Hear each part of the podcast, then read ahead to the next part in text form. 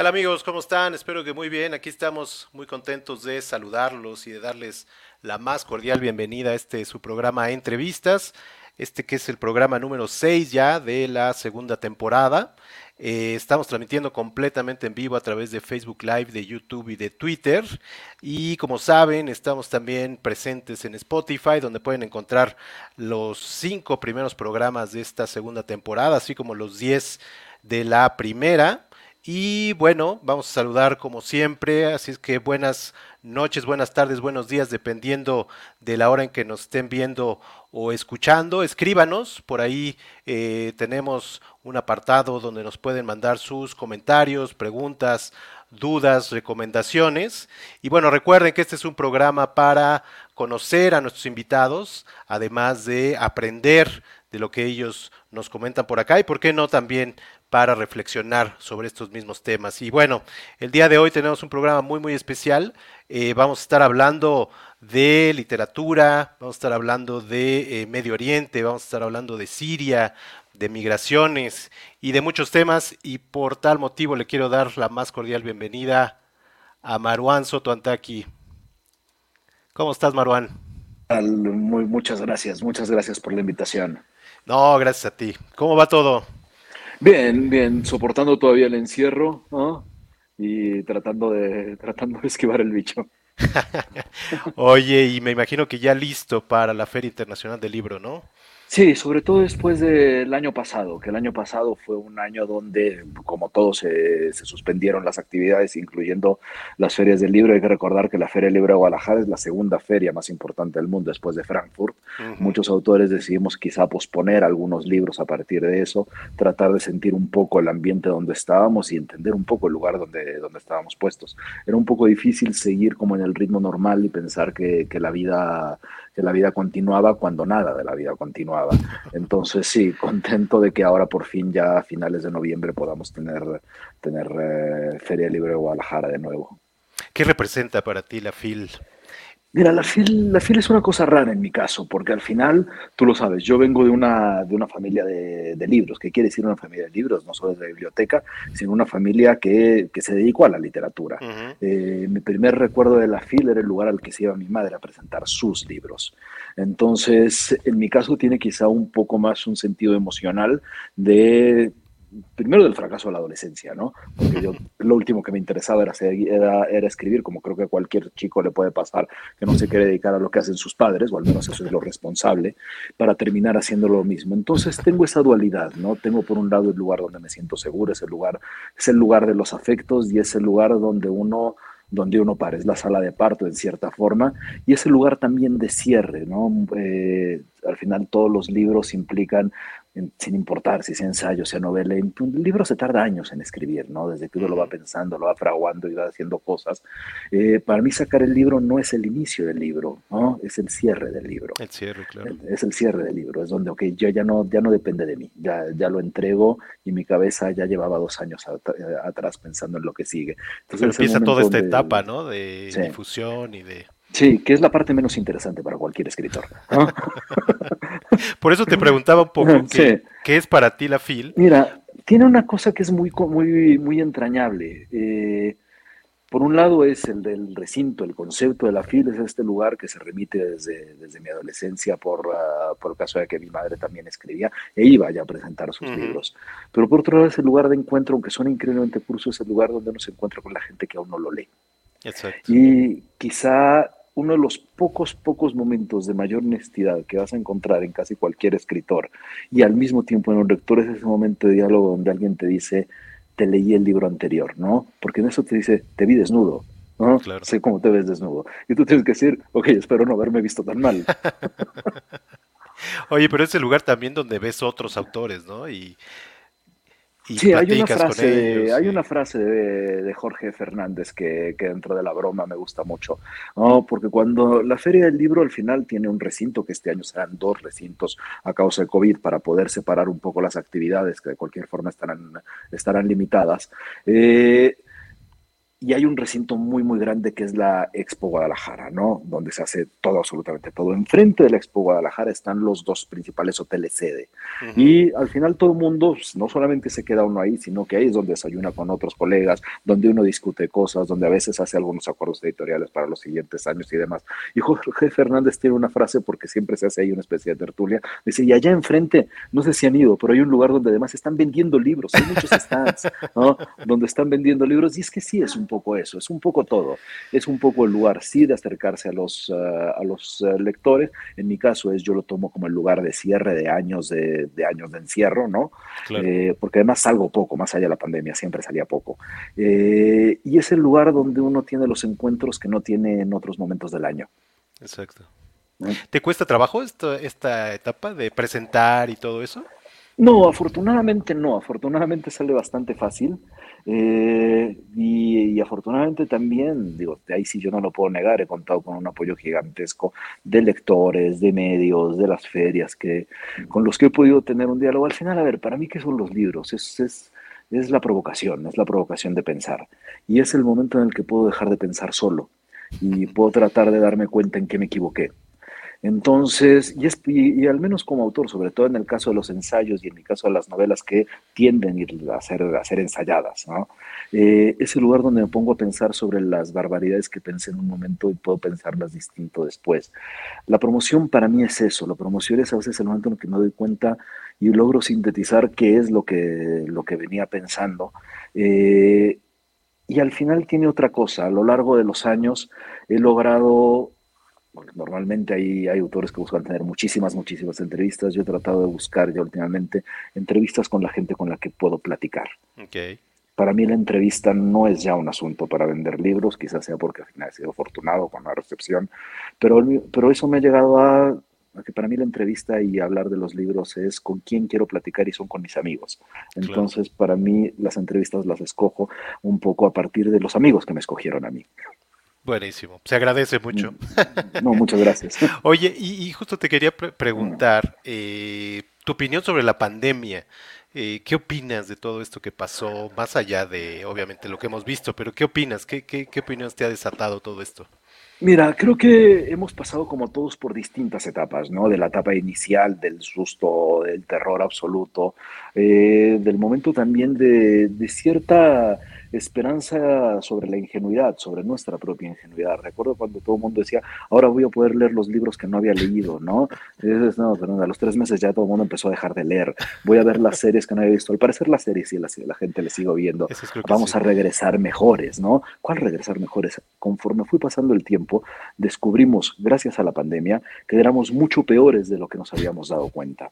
Eh, creo que fue, si lo pienso en términos sociales, un momento en el que nos dimos cuenta, como ocurre en general en casi cualquier crisis, pero no cualquier crisis es como esta, cómo, cómo salieron a relucir, sí, en muchos casos nuestras mejores cualidades, pero en la mayoría nuestras peores cualidades. No tengo, no soy muy, no tengo mucha, muy alta estima a la especie humana, no, no nos tengo en muy alta estima. Eh, y creo que la pandemia al final lo que me hizo es tener aún peor estima de nosotros mismos.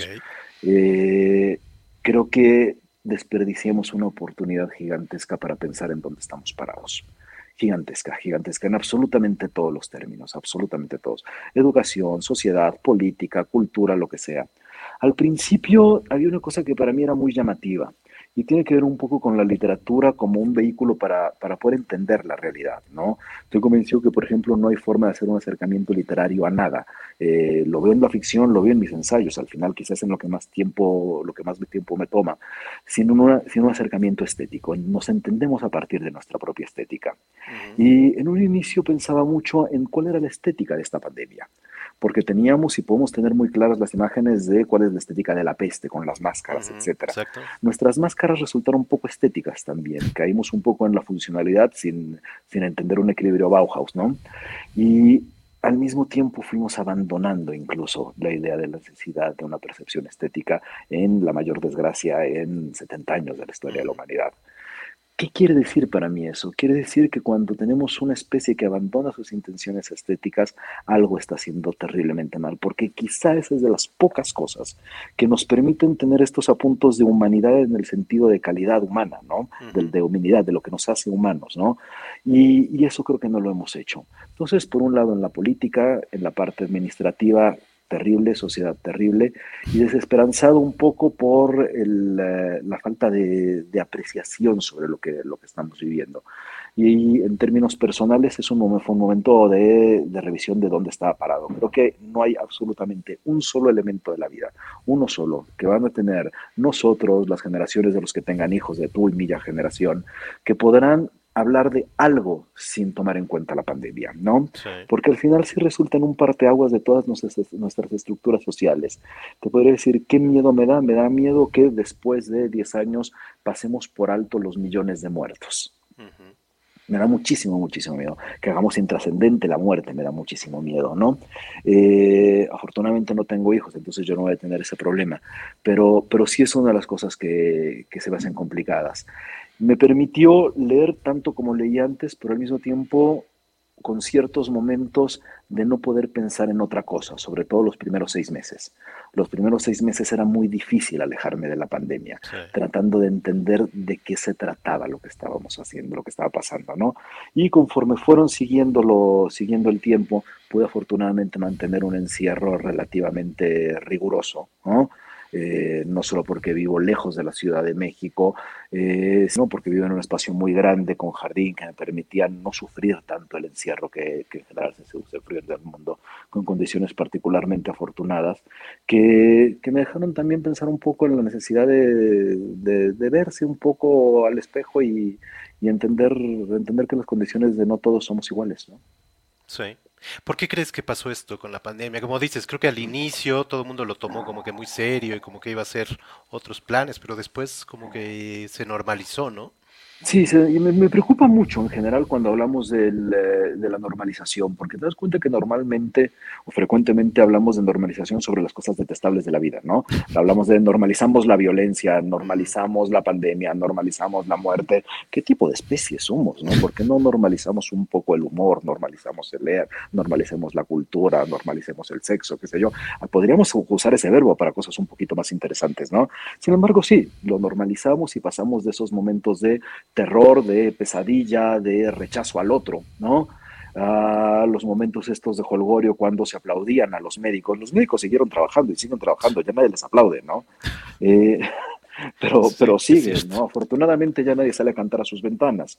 Eso, eso sí creo que, que afortunadamente duró muy poco tiempo, pero, pero ya nadie lo piensa de esa forma.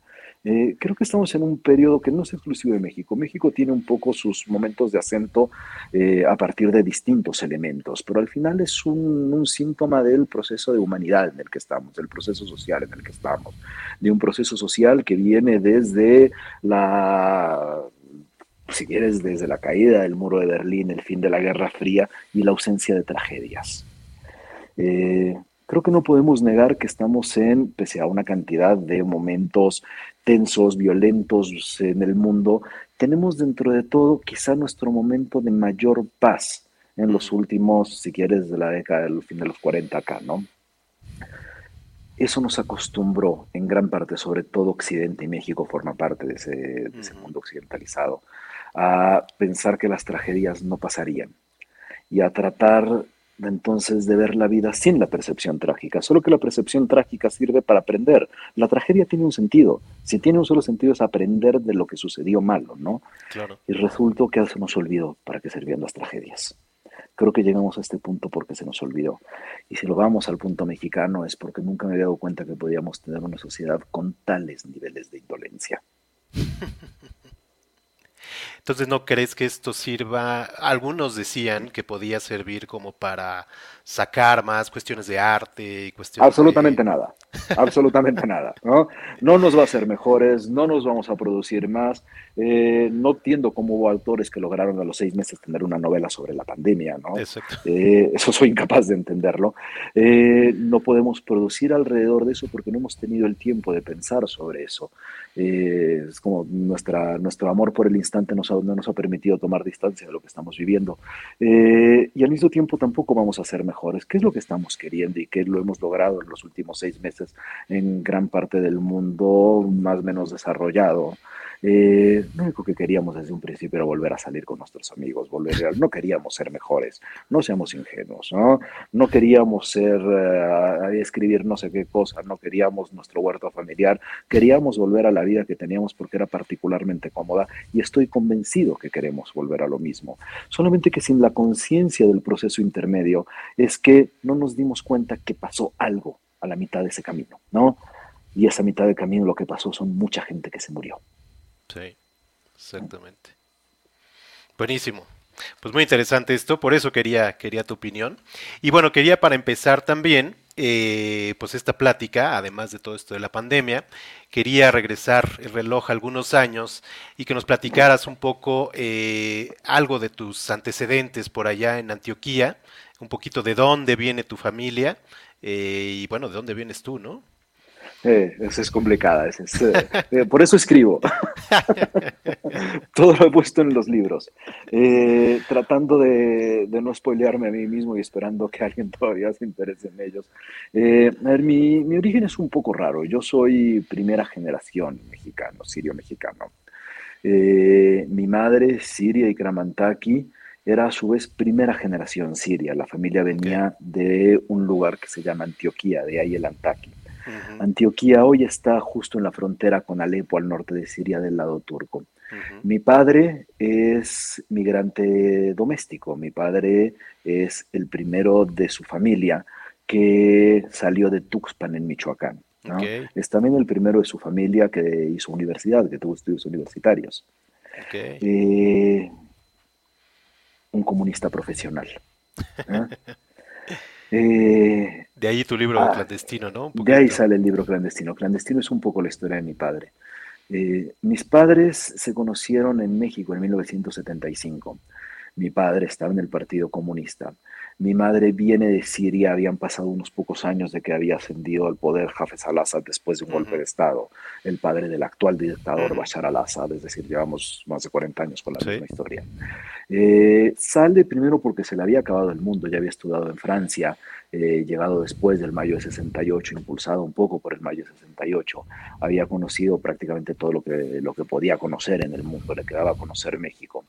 Y venimos de una familia del lado árabe, del lado de Antioquía. Soy un poco, soy bastante, mucho más lejano a la parte mexicana de la, de la familia, de ahí no puedo hablar tanto.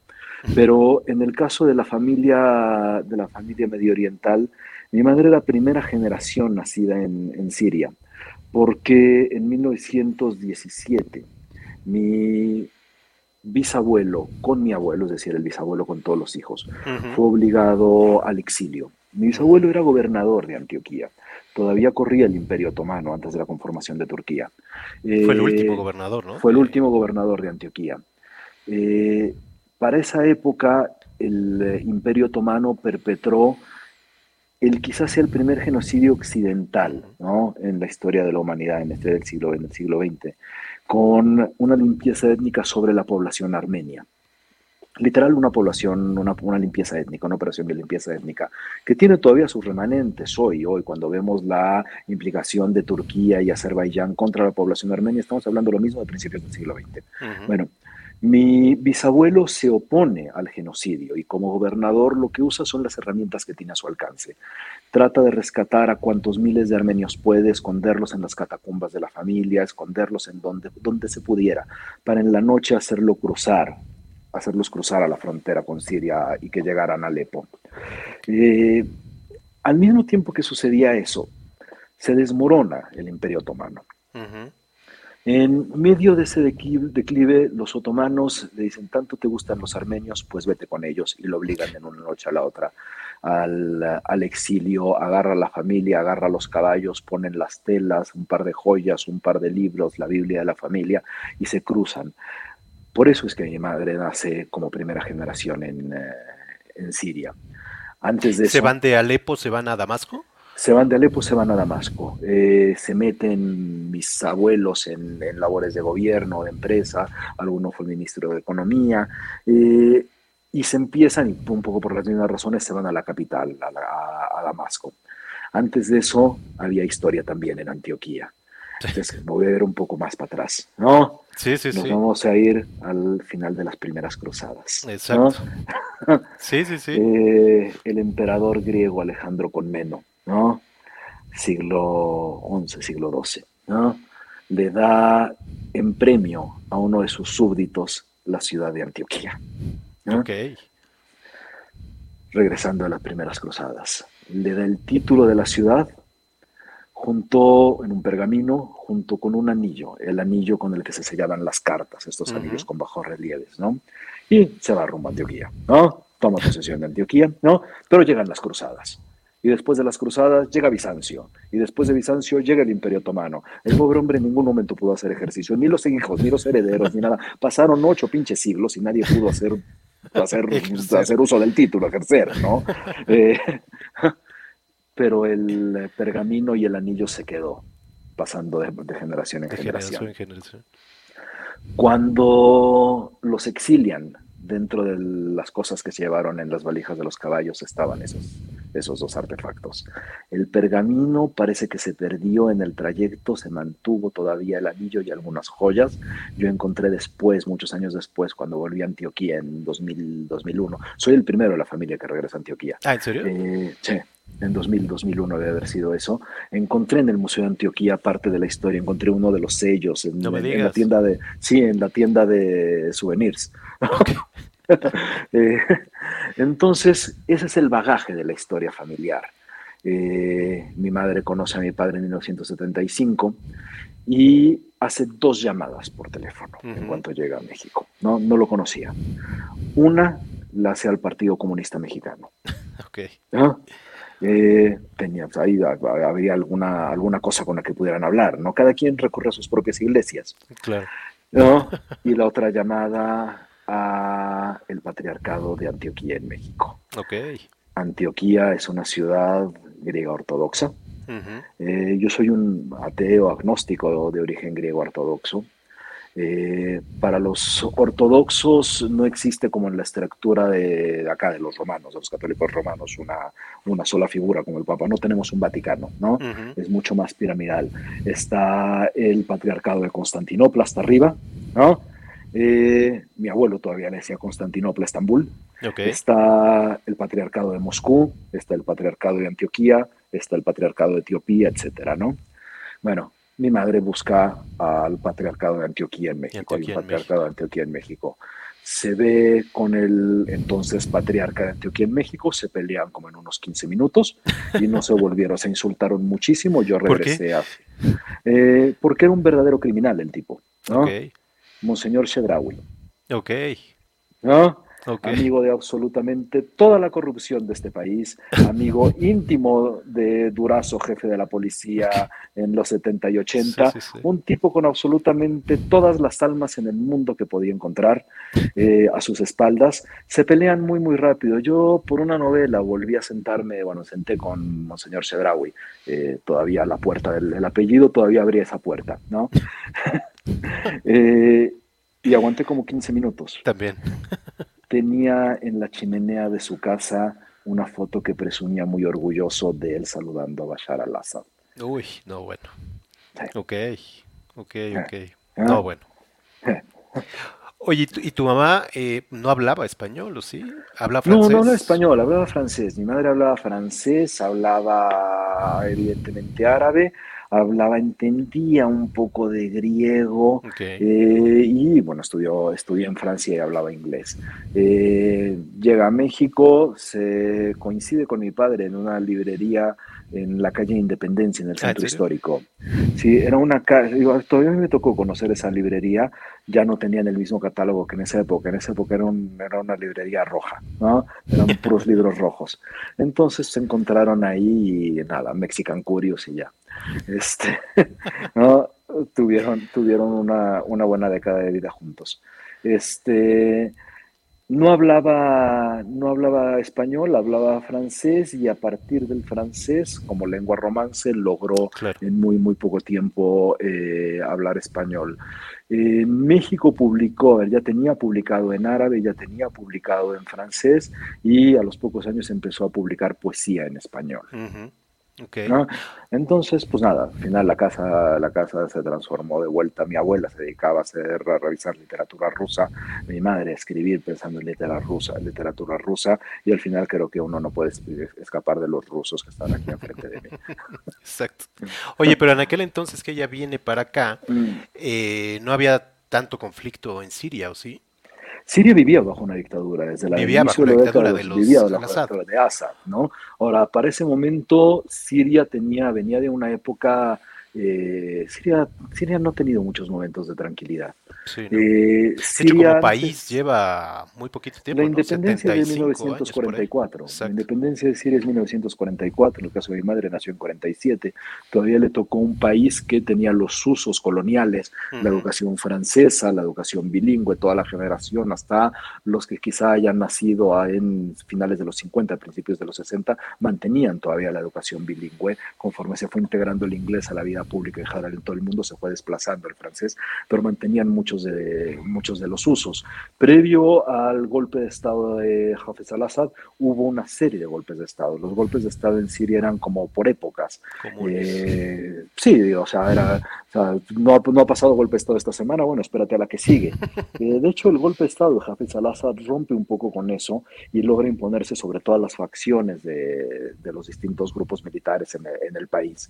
En un país que estaba así evidentemente en construcción, evidentemente pasando además por una serie de cambios regionales, porque hay que recordar también que hay ciertos eventos modeladores dentro del Medio Oriente que impactan la región, no solamente la independencia, la salida de las colonias, la integración después al, mundo, eh, casi todos son uh, países firmantes de la Carta de Naciones Unidas, pero todavía no tenían necesidad necesariamente una integración política local, mm. y después 47 y la creación del Estado de Israel. Entonces, al final, la zona y particularmente Siria no, no es que hubiera tenido obviamente la guerra que inicia hace más de una década. Exacto. Pero, o sea, nunca habíamos tenido este nivel de destrucción, evidentemente. Ahora Siria, yo insisto, pese a los intentos de reconstrucción, eh, que Siria, ese Siria, eh, desapareció y solo queda el nombre. Ahora aparecerá otra cosa, pero eso ya, esa Siria, la Siria que a mí me tocó vivir, ya no tiene nada que ver con lo que se podría ir construyendo. Entonces, al final ella sale por sí querer conocer el mundo, querer salirse del mundo, querer salirse de los vicios familiares. Y Era dictadura, pero estaba tranquilo, me imagino.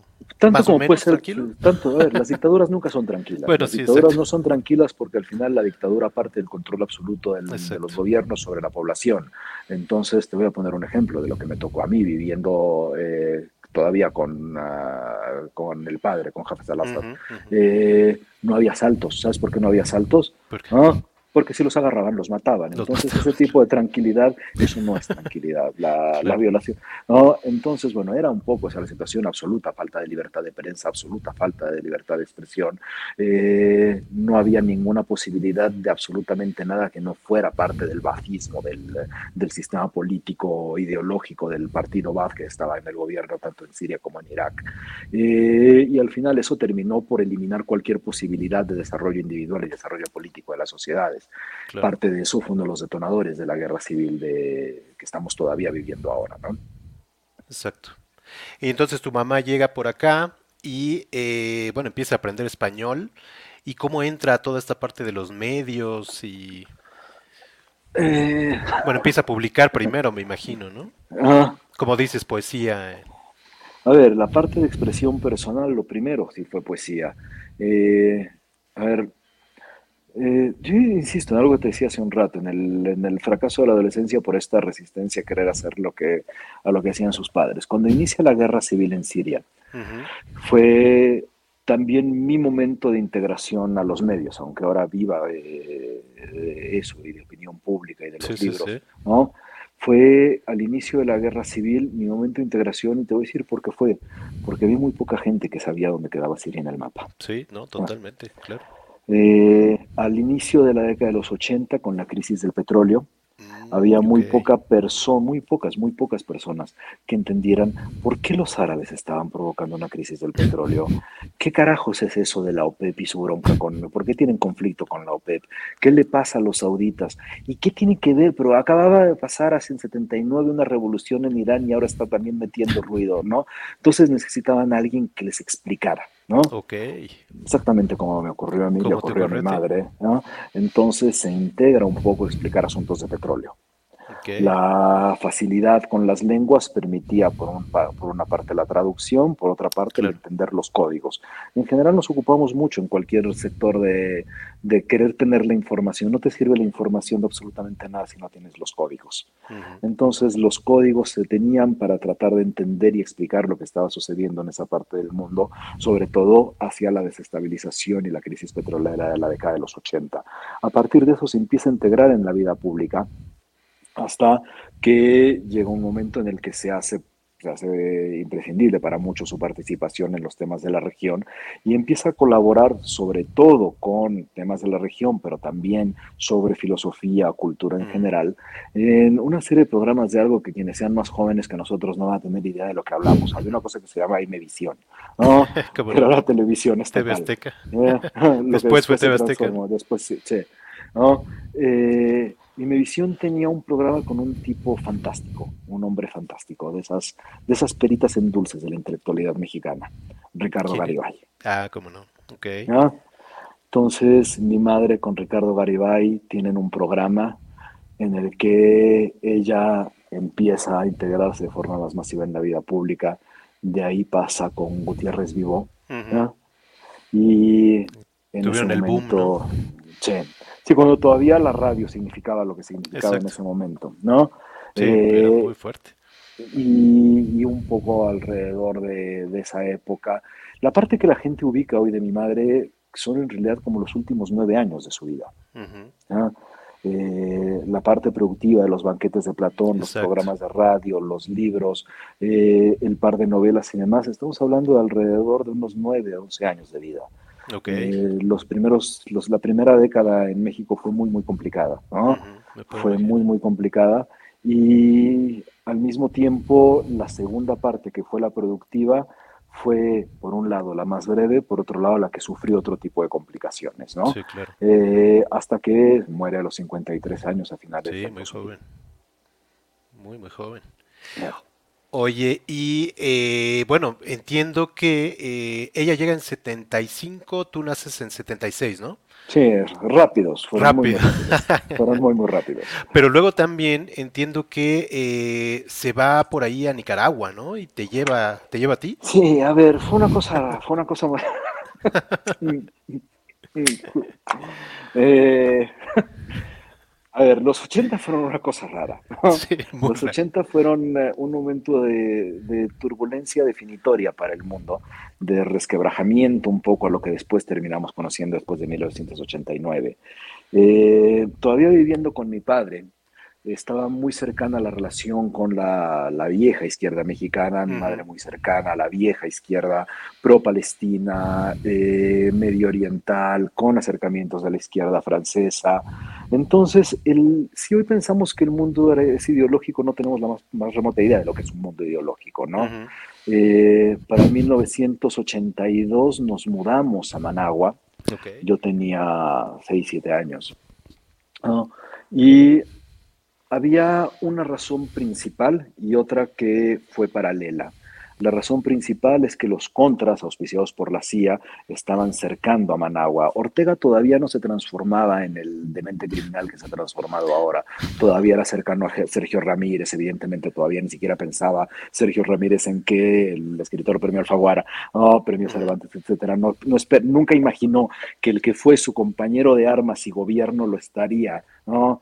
Eh, treinta y tantos años después mandando a la cárcel. Sí, ¿verdad? Sí, eh, todavía había este espíritu un poco de apoyar un poco las izquierdas revolucionarias latinoamericanas. Eh, nos vamos para allá, mi madre se enrola en la milicia, en la milicia sandinista, y mi padre se pone a trabajar en uno de los diarios de, comunicación sandinista. un año antes de eso, mi madre ya había estado en Managua. ¿No? Porque tuvo un encuentro con un hombre que vivía en el exilio. Para ese entonces había muy pocos lugares donde ciertos personajes políticos medioorientales podían estar seguros porque estaban siendo perseguidos por sus propios, por sus pares, por Israel, por Estados Unidos, por Europa. Y se encuentra en eh, Managua con Yasser Arafat. Ok. nada ah. más y nada menos tienen un encuentro y después de ese encuentro al siguiente año nosotros nos vamos a, vivir ahí. Eh, y sí, fueron, digo, si eso lo pienso en términos de mi infancia, mi infancia fue en eso particularmente inestable. yo sí era de un año en México, un año fuera de México, un año en México, un año fuera de México, ¿no? Después hubo una cosa simpática alrededor de eso, porque después de cumplir los 18 años, me decía, ok, yo tengo que ver qué es lo que pasó, ¿no? Y a partir de ese momento, a los muchos años después, casi unos 10 años me pasé, recuperando esos lugares que había conocido con mis padres dentro de, de, los proyectos ideológicos, sociales, culturales, revolucionarios de la década de los 80, ¿no? y cómo los engañaron. Oye, ¿cómo era tu vida ahí a los seis años? No, no era un idiota, yo que no tengo idea, era un idiota. A ver, yo iba al liceo francés, ¿no? Ok. yo iba al liceo francés, me acuerdo que teníamos una casa.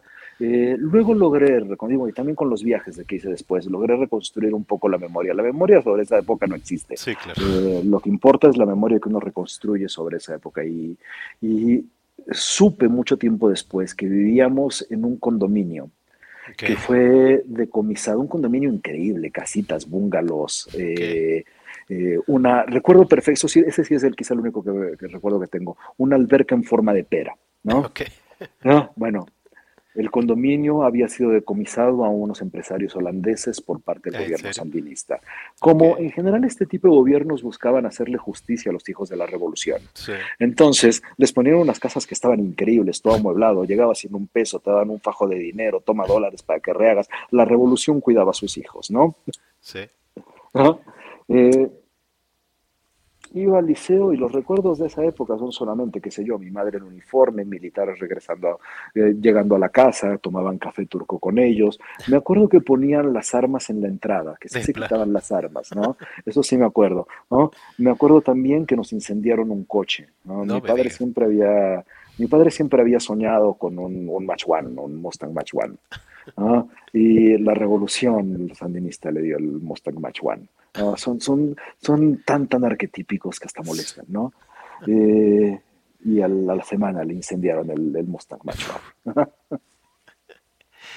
Oye, y de ahí entiendo que... ¿Cuánto tiempo estuvieron ahí? Un año. Un año. Mm, mm. Pero después se van a Libia, ¿no? En algún momento. Libia. Sí, Libia, también regresé después. Eh, Quizás es el viaje que en ciertas experiencias fueron definitorias para mi madre y luego yo tuve que pagar un poco los platos rotos. Eh, en ese momento todavía tampoco teníamos, es que hay que acordarnos que muchas veces las dictaduras se van, se van, se van transformando en dictaduras y la gente no se da cuenta de cuando son incipientes que tienen todas las luces para ser dictaduras, pero, pero les falta salir del closet. ¿no? Eh, Gaddafi, Muammar Gaddafi para ese momento todavía no era tan demente, ¿no? Al poco tiempo después de eso fue el atentado en contra del avión de Panam. Eh, entonces ya, ya estaba, ya estaba totalmente. Sí, ya estaba, o sea, de que ya estaba, ya estaba, ¿no? Estaba la eh, semilla en el. Sí. Eh, no, pero entiendo que Libia lo tenía bien, ¿no? Lo tenía. No. lo tenía hecho un pinche desastre, lo tenía un desastre desastroso, o sea, un desastre, desastre de verdad, ¿no? Las dictaduras nunca tienen bien a sus países, nunca, ¿no? se le ocurrió hacer un congreso de arabólogos del mundo. Ok. Eh, una de las grandes, grandes, eh, grandes lastres de la historia medio oriental, ¿no? lo cuento un poco en Pensar Medio Oriente, eh, es la idea del panarabismo, una idea después de la segunda mitad del siglo XX, ¿no? de tratar de tener estos, estos países hermanos unidos ¿no? para un objetivo en común a partir de la identidad étnica, sobre todo lingüística o religiosa. Entonces hay un ejercicio que parte de Egipto, de Nasser, que es la idea de tener un mundo panárabe, ¿no? Bueno, el panarabismo cayó, se fue, era tan tan poco práctico que, se fue al carajo muy, muy rápido.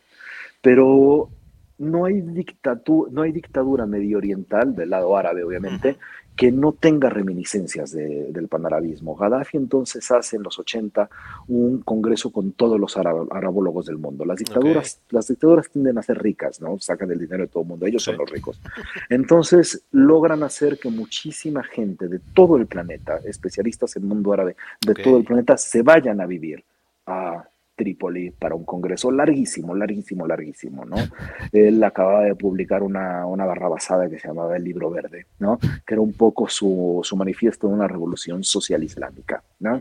Eh, a partir de eso se rompió un poco también, ¿no? La arabología, ya vemos, o el orientalismo o el estudio medio oriental en los más serios sobre, sobre la región. Se rompió porque estaban los que no estaban de acuerdo ya estando ahí, y esa divergencia persiste, ¿no?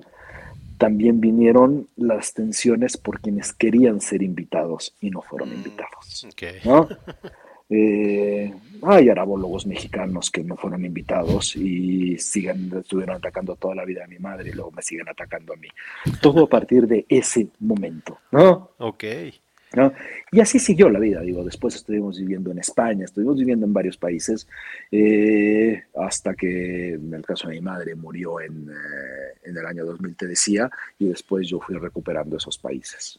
Pero ya regresa, regresaron a México, ¿no? Y, estuvieron más o mm. menos en qué año, o sea, de, de Libia, eh, ¿van a España? De unos años acá, luego España, también hubo Francia en algún momento.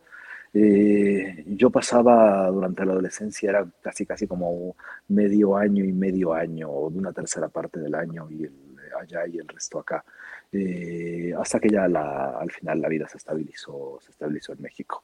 Acá, ¿no? Recuerdo mucho eh, los tiempos que decías de Gutiérrez Vivo, y recuerdo mucho, se me quedó grabadísimo cuando él decía, Gutiérrez Vivo, Creo que tu madre venía regresando de una feria de libro, creo que era de, de París, creo. Y él decía que eh, traía dos cajas llenas de libros. es que para eso son las maletas, Omar. ¿no? entiendo que hay gente que se lleva ropa, pero las maletas sirven para eso. exactamente, exactamente. Y se me quedó muy grabado a partir de ahí. Y de hecho eso fue, yo estaba pequeño, fue una de las razones que me inclinaron a leer. Yo decía, ¿por cómo se trae tantos libros? Y, y bueno, ya después escuchando todo lo del banquete de Platón que decías, ¿no? Y entiendo que, que tú heredaste parte de su biblioteca, ¿no? Si es que... Si Completa, no, no, no, toda, toda, toda, toda. y ha de ser impresionante, ¿no? sí, fue una de las razones de, de mudarme a la casa en la que vivo ahora. Eh, la casa es una biblioteca, es una biblioteca con dos cuartos. Eh, y, las bibliotecas son muchas cosas. Las bibliotecas son evidentemente herencias, son el legado, son lo que, lo que las bibliotecas son una construcción en el tiempo. ¿no? Y era una biblioteca que permitió que la siguiera creciendo. ¿no? la biblioteca siguió creciendo. ¿no? Se transforman en el lugar seguro. Claro. Y ahora con libros tuyos también. Sí, Sí, sí, lo siento. Oye, me acuerdo también, estaba viendo alguna de las entrevistas que hiciste en, estos años y decías justo que, en esos años tenías como una competencia con ella, ¿no? ¿Cómo era? Fue una cosa rara, a ver, yo, a ver, insisto, yo no, no, una cosa, a ver, yo estudié cine, ¿no? Yo estudié cine en el Centro de Capacitación Cinematográfica. Estudié cine y eso lo puedo revisar. No sé en ese momento cuál era necesariamente la, inquietud, ¿no? Eh, afortunadamente la, esa parte de la vida la tengo un poco, la tengo un poco ya dejada hacia atrás, ¿no? Pero cuando lo veo en el tiempo, creo que quería contar historias, ¿no? Y al mismo tiempo creo que había visto en el cine una forma de contar historias y de pensar, de pensar lo que me preocupaba. Uno, escribe sobre lo que le preocupa. Eh, en un lenguaje que no era el lenguaje de mi familia, no solo el de mi madre, tampoco el de mi abuela, no era el lenguaje de la casa. Ninguno era bueno viendo cine. ¿no? Ninguno fue viendo, bueno viendo cine. Okay. Eh, era el cine siempre, eso lo puedo decir ahora, ¿no? Eh, no les llegó, eran demasiado del libro, no tanto del cine. Eso a mí me hizo caer en el cine. ¿no? Yo, te lo apropiaste. sí, porque ahí era totalmente mío. Yo, contrario a muchos otros eh, colegas, no empecé a devorar libros ni a vivir por los libros de inicio. Ok. Fue más Yo quería cine, ¿no? Ok. Cuando tuve 17 años me fui de la casa de mi madre. Y me fui a la casa de mi madre, no teníamos una buena relación, eso cualquiera que nos conoce a los dos lo sabe, ¿no?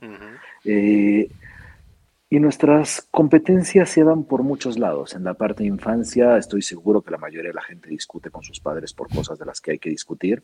¿no? Eh, yo tenía una serie de discusiones muy poco en términos familiares, sí discutía sobre cosas políticas, sí me peleaba por posiciones políticas. Y llegábamos a ese punto donde la forma de ver, no solamente la parte política, sino el mundo, la crianza, la cultura, el país donde estábamos, eh, coincidíamos muy poco. Por eso uno se va de su casa a los 17 años uno se va de su casa a los 17 años y se lleva ahí con los padres, ¿no? ¿Ya empezabas a cuestionar esto de clandestino con ella? No, no, no, más mínimo. Todavía no, ¿verdad? No, no, más mínimo. Yo me fui no solamente a casa de mi, de mi madre, ¿no? Mis padres ya están separados, me fui también del país, me fui a vivir a Siria. nada más y nada menos. Sí, sí, sí, había que estar lejos uno del otro, ¿no? O sea, no necesitábamos. Sí, una, una, a ver, periférico de distancia no era suficiente, ¿no? Necesitábamos un océano, ¿no? Y ahí descubrí Siria, todavía vivía Jafes al-Assad. Eh, Siria estaba en un momento de cerrazón brutal, brutal, brutal. Hoy, hoy la gente no se imagina lo que era vivir sin internet, ¿no? En Siria llegaban una que otra revista Time, ¿no? obviamente con las páginas que no se querían ver totalmente arrancadas. Llegaban algunas revistas de jóvenes, ¿no? De, series, de qué sé yo, ¿no? Actores, cosas así, ¿no? También con los anuncios arrancados. de, qué año estamos hablando, más o menos? Eh, joder, ¿no? 90, no, ni idea. Ahorita. O sea, nací en 70, nací, echa cuentas, nací en 76, me fue a los 17. Ah, okay. ¿no? este, y me di cuenta que no tenía que leer. Ok. En mi casa se hizo algo que no es tan raro en casas de migrantes, no enseñar tanto la lengua para facilitar la integración tenía algunas nociones de árabe, pero yo en realidad aprendí a defenderme en árabe a partir de, que me mudo a los 17 años a Siria, ¿no?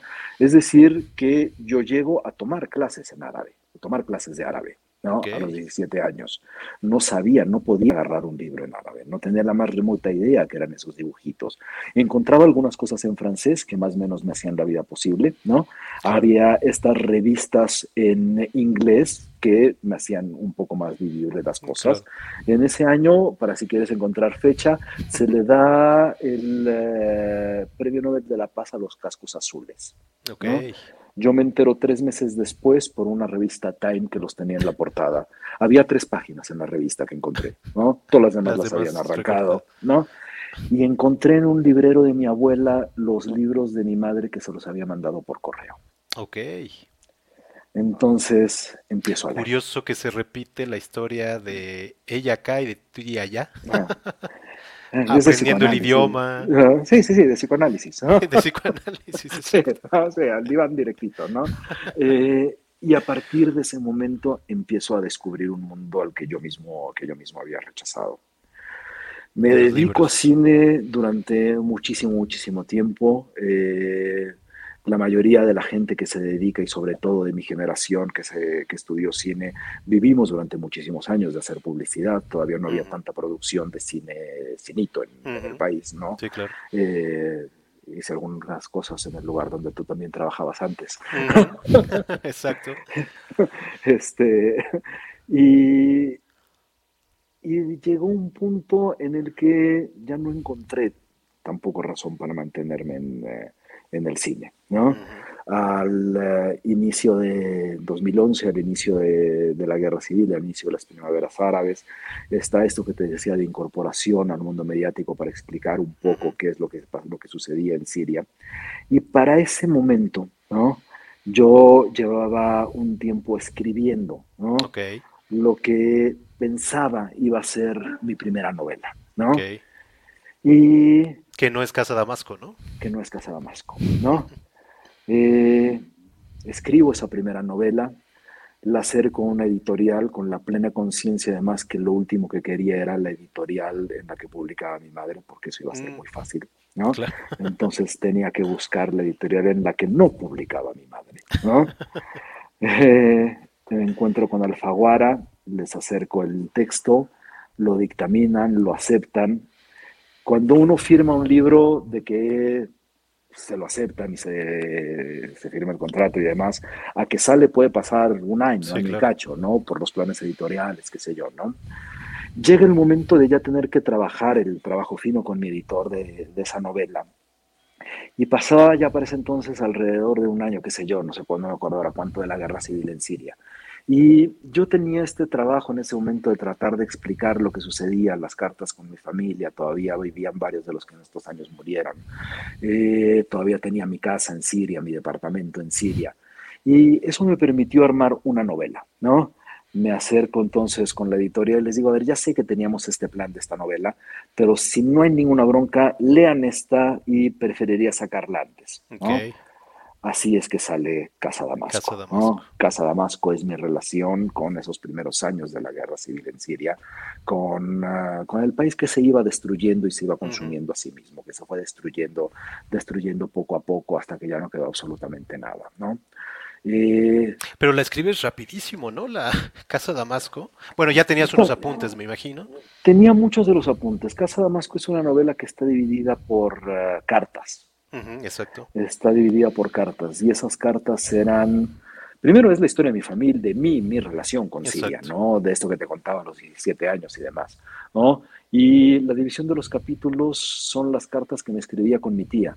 Ok, sí que evidentemente trabajé para incorporarlas a la ficción, pero sí había una parte escrita que era el cómo yo vivía la guerra en semana tras semana y tratar de averiguar qué pasaba, quién estaba vivo, dónde estaban avanzando, la negación del primer año de la guerra. La mitad de la gente que conozco el primer año negaba la existencia de la guerra porque eran cercanos al régimen, ¿no? Hasta el momento en el que algunos que eran cercanos al régimen trataban de buscar exilio en México y demás. Entonces sí, había una parte avanzada y al mismo tiempo Casa Damasco sí fue rápido porque digo que, que es una novela que vomité. Ya la Es una novela que la, que la traía atorada, atorada a lo bestia, porque era, era tal cual. Es, a ver, ya sé que suena tonto, es complicado cuando, cuando uno vive en su otra parte, en su otra patria, vive una guerra que va destruyendo absolutamente todo. Yo de Siria y de estos años perdí a mis dos tíos, mis primos eh, se fueron al exilio, eh, perdí la casa que, que me heredó mi madre, desapareció el departamento donde vivía mi abuela, se acabó absolutamente todo, la familia perdió absolutamente todo, o sea, no queda, cuando dices no queda nada, no queda absolutamente nada, ¿no?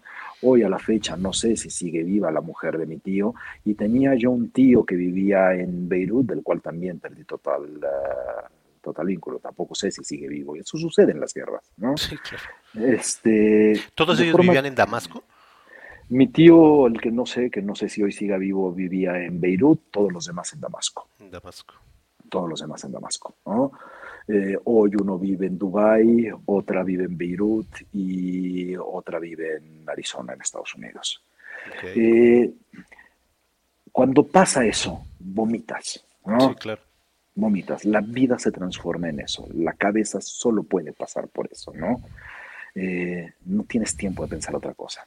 Te duermes y despiertas con eso encima. Sí, claro. Como cuando uno saca un libro, no es que empieza a hablar del libro, sino cierra el capítulo por el que viene, ¿no? Claro. Yo tenía que escribir otra cosa. Y empiezo a escribir otra novela. Otra novela que sale del cuadernito de al lado. Siempre he dicho que hay un cuadernito de al lado. Porque uno va escribiendo cosas y uno yo escribo en, un blogcito de notas, ¿no? Empiezo, empiezo haciendo notas, ¿no? Yo empiezo los libros, sin importar lo que sean, empiezo haciendo notas. Luego las armo, ¿no? Pero hay notas que no caben en lo que está escribiendo uno. Claro. Esas notas se van poniendo a un lado. Las notas de los siguientes libros las escribo en el orden inverso, como si fuera en árabe, ¿no? Nosotros abrimos los libros de un lado, los abrimos así, en árabe se lee al revés, ¿no? Las notas de los libros que siguen están al revés, están, están escritas del lado, del lado opuesto, ¿no? Y de Casa Damasco sale otras preocupaciones, otro tipo de ideas, otra idea de fantasías, ¿no? que generan otra novela. Sale esa otra novela, me vuelven a buscar de la editorial al año siguiente Casa Damasco para decirme, bueno, esa primera novela que firmamos, tenemos que empezar a trabajarla para sacarla a finales de año. Permítanme un segundo, ¿no?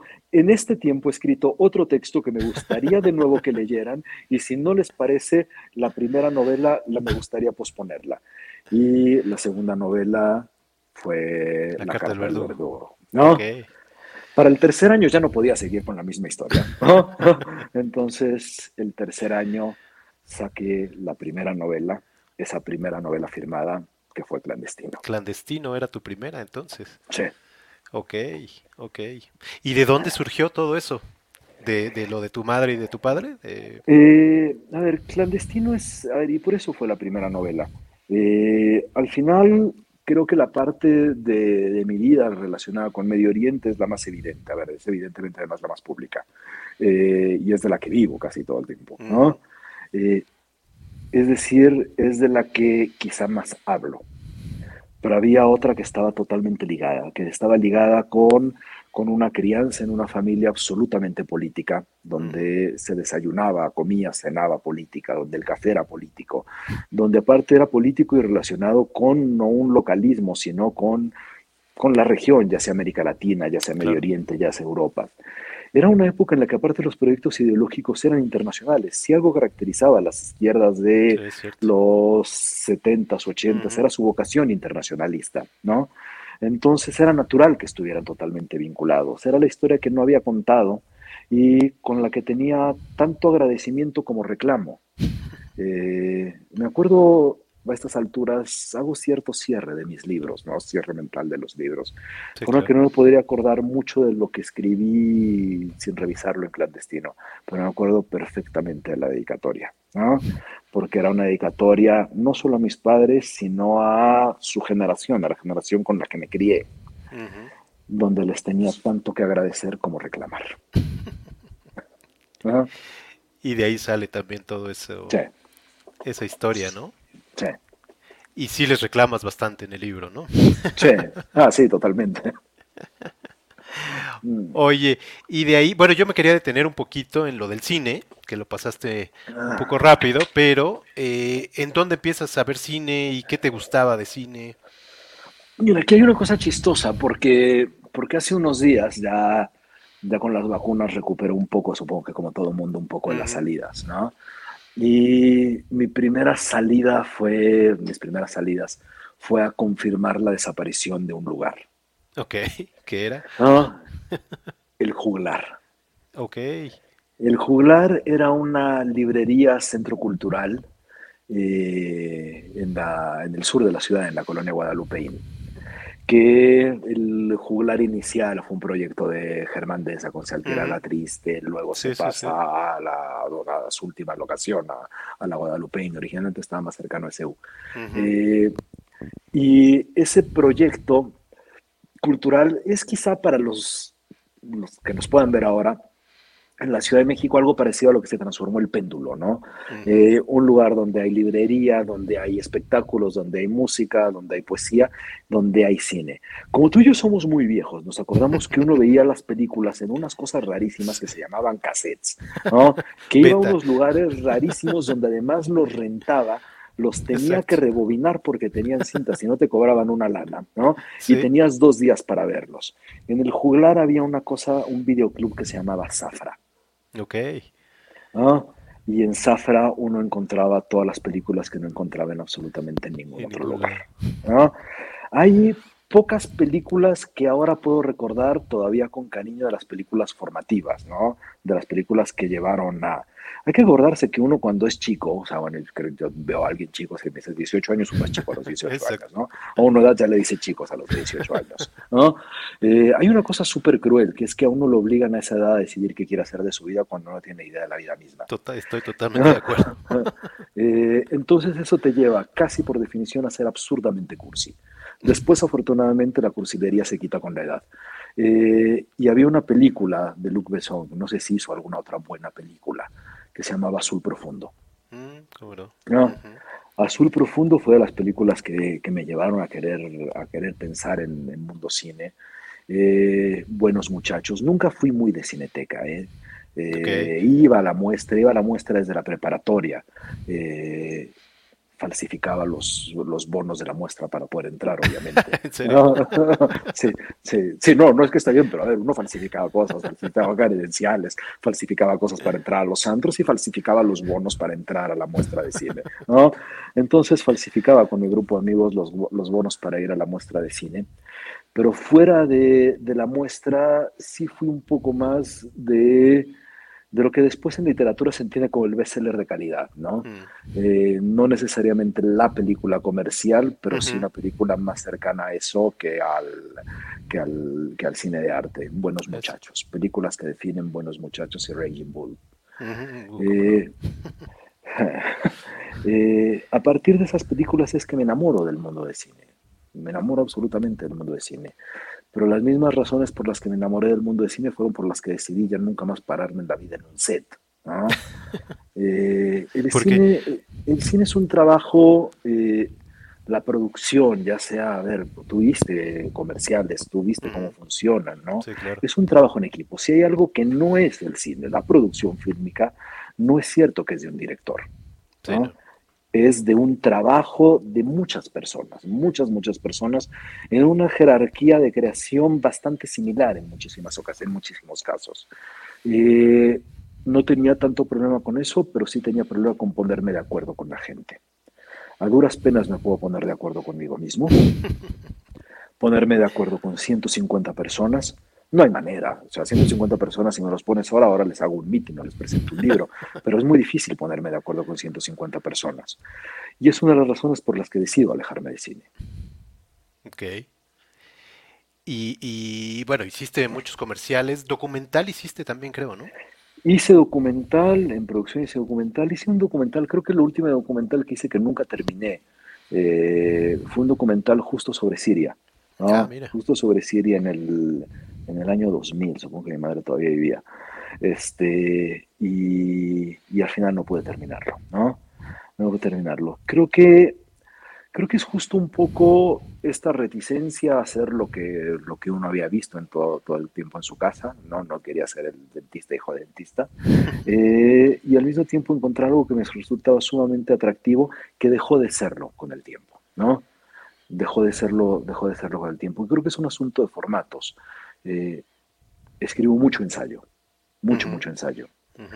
Para escribir ensayo trato de irme hacia la poesía, para poder encontrar un equilibrio literario y de lenguaje.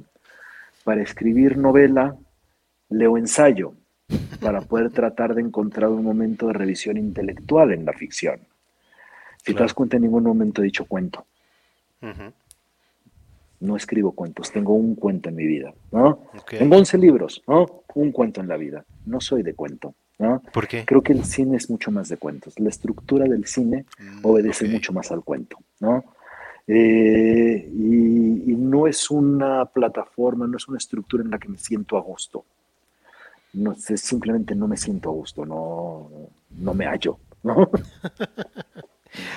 Oye, de tus directores favoritos, me imagino Scorsese, ¿no? Por ahí lo mencionaste. Sí, sí. ¿Algún otro? obsesión casi patológica con Scorsese. ¿Sí? Sí. Viste todo, Raging Bull, como decías, ¿no? Sí, absolutamente todo, absolutamente todo. Eh, si te vas a Buenos Muchachos, por ejemplo, es, a ver, si hay algo que estoy convencido que es detestable conmigo, es sentarse a ver Buenos Muchachos. ¿Por qué? Porque me la sé de memoria. No, no solo eso, no me doy cuenta y empiezo a repetir los diálogos. A ese nivel me la sé de memoria. Pero Toro Salvaje también es muy buena película, Sí, ¿no? Eh, sí. Y, y me he alejado un poco del cine. Trato de, de ver cosas, pero cada vez veo menos cine. ¿no? Oye, y, y te iba a preguntar de cine sirio, eh, Hay poco. Hay poco, Eh, ¿verdad? hay poco, hay poco. Hay cosas fantásticas de documental eh, que son muy dolorosas de ver. A ver, eh, digo, pensando para. México y lo que se puede, ¿no? O sea, lo que puede llegar a México. Pero el problema de ahí es tratar de soportar la relación de dolor que hay con ese cine. Es un cine que surge por la necesidad de contar cosas y de pensar lo que rodea, Con gente que tiene toda la estructura intelectual, cultural, el bagaje formativo para articular historias, pero con algo que es mucho, mucho, mucho, mucho más grave, ¿no? Tiene la Sí, historia claro. trágica que contar. Sí, totalmente. Entonces sí hay un nivel de producción documental gigantesca. Ahora, también hay muchos cineastas sirios que, a ver, los llegados a Europa, los primeros que llegaron a Europa, que se han logrado desenvolver y si uno busca documentalistas sirios o gente que está haciendo cortometrajes de origen sirio en Alemania o en Canadá, puede encontrar cosas que son bellísimas, bellísimas y aparte porque tienen otra cosa que creo que no tenemos en México, eh, una forma de enfrentar las tragedias con los humores. No todo cuando hablamos de Medio Oriente es, eh, es, es cosa espantosa para ponerse a llorar. Hay una forma de enfrentar las tragedias con el humor que existe, sí existe un acercamiento al humor para enfrentar la tragedia en, estos, en estos cineastas, ya son totalmente ajenos a mí, o sea, obviamente, pero he Claro. encontrado cada tanto, sobre todo de Canadá o, de, o, o en Alemania, producciones que son, que son una joya. Ok, interesante. Oye, me imagino que eh, pues todo esto del lenguaje cinematográfico, eh, pues lo plasmas también, ¿no? Te, te sirvió para, porque Eh, tus más o libros, menos, sí, a tus ver, he libros tenido son muy visuales, ¿no? Sí, a ver, entiendo eso y cada vez que alguien me dice eso, supongo, no tengo la menor idea, ¿no?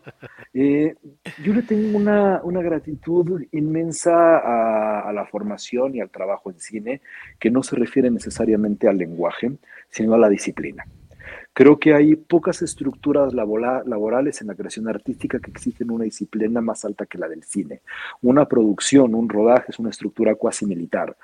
Es ese nivel de rigidez que te pide no solamente el trabajo en equipo, coordinar 150, 300, 400 personas para un mismo proyecto y después también la responsabilidad económica que implica una producción cinematográfica. Sí. Es tan caro que hay que ser responsable, si no se te acaba el dinero y no terminas la película. Ese nivel de rigidez, ¿no? Es lo que a mí al menos me permitió eh, escribir con los ritmos de, con, los que, con, los que, con los que escribo, ¿no? Es lo que permite estar todo el tiempo pensando en eso, porque no es cierto que cuando uno escribe, escribe de tal hora a tal hora, uno escribe absolutamente todo el tiempo. Antes de que tú y yo platicáramos, eh, yo venía de una cita en el veterinario y lo único que pasaba por mi cabeza era lo que tenía que escribir hoy en la noche para que no se me olvide, porque uno está todo el tiempo, todo el tiempo trabajando. Ese nivel de disciplina sobre el trabajo ¿no? Que hace que, por eso detesto cuando se encuentra llegan las musas, ¿perdón? ¿De qué musas hablan? ¿no? Uno trabaja cuando está todo el tiempo despierto y a veces cuando está dormido. Eso Sí, se claro. lo debo al cine. Esa estructura se la debo absolutamente al cine. Claro.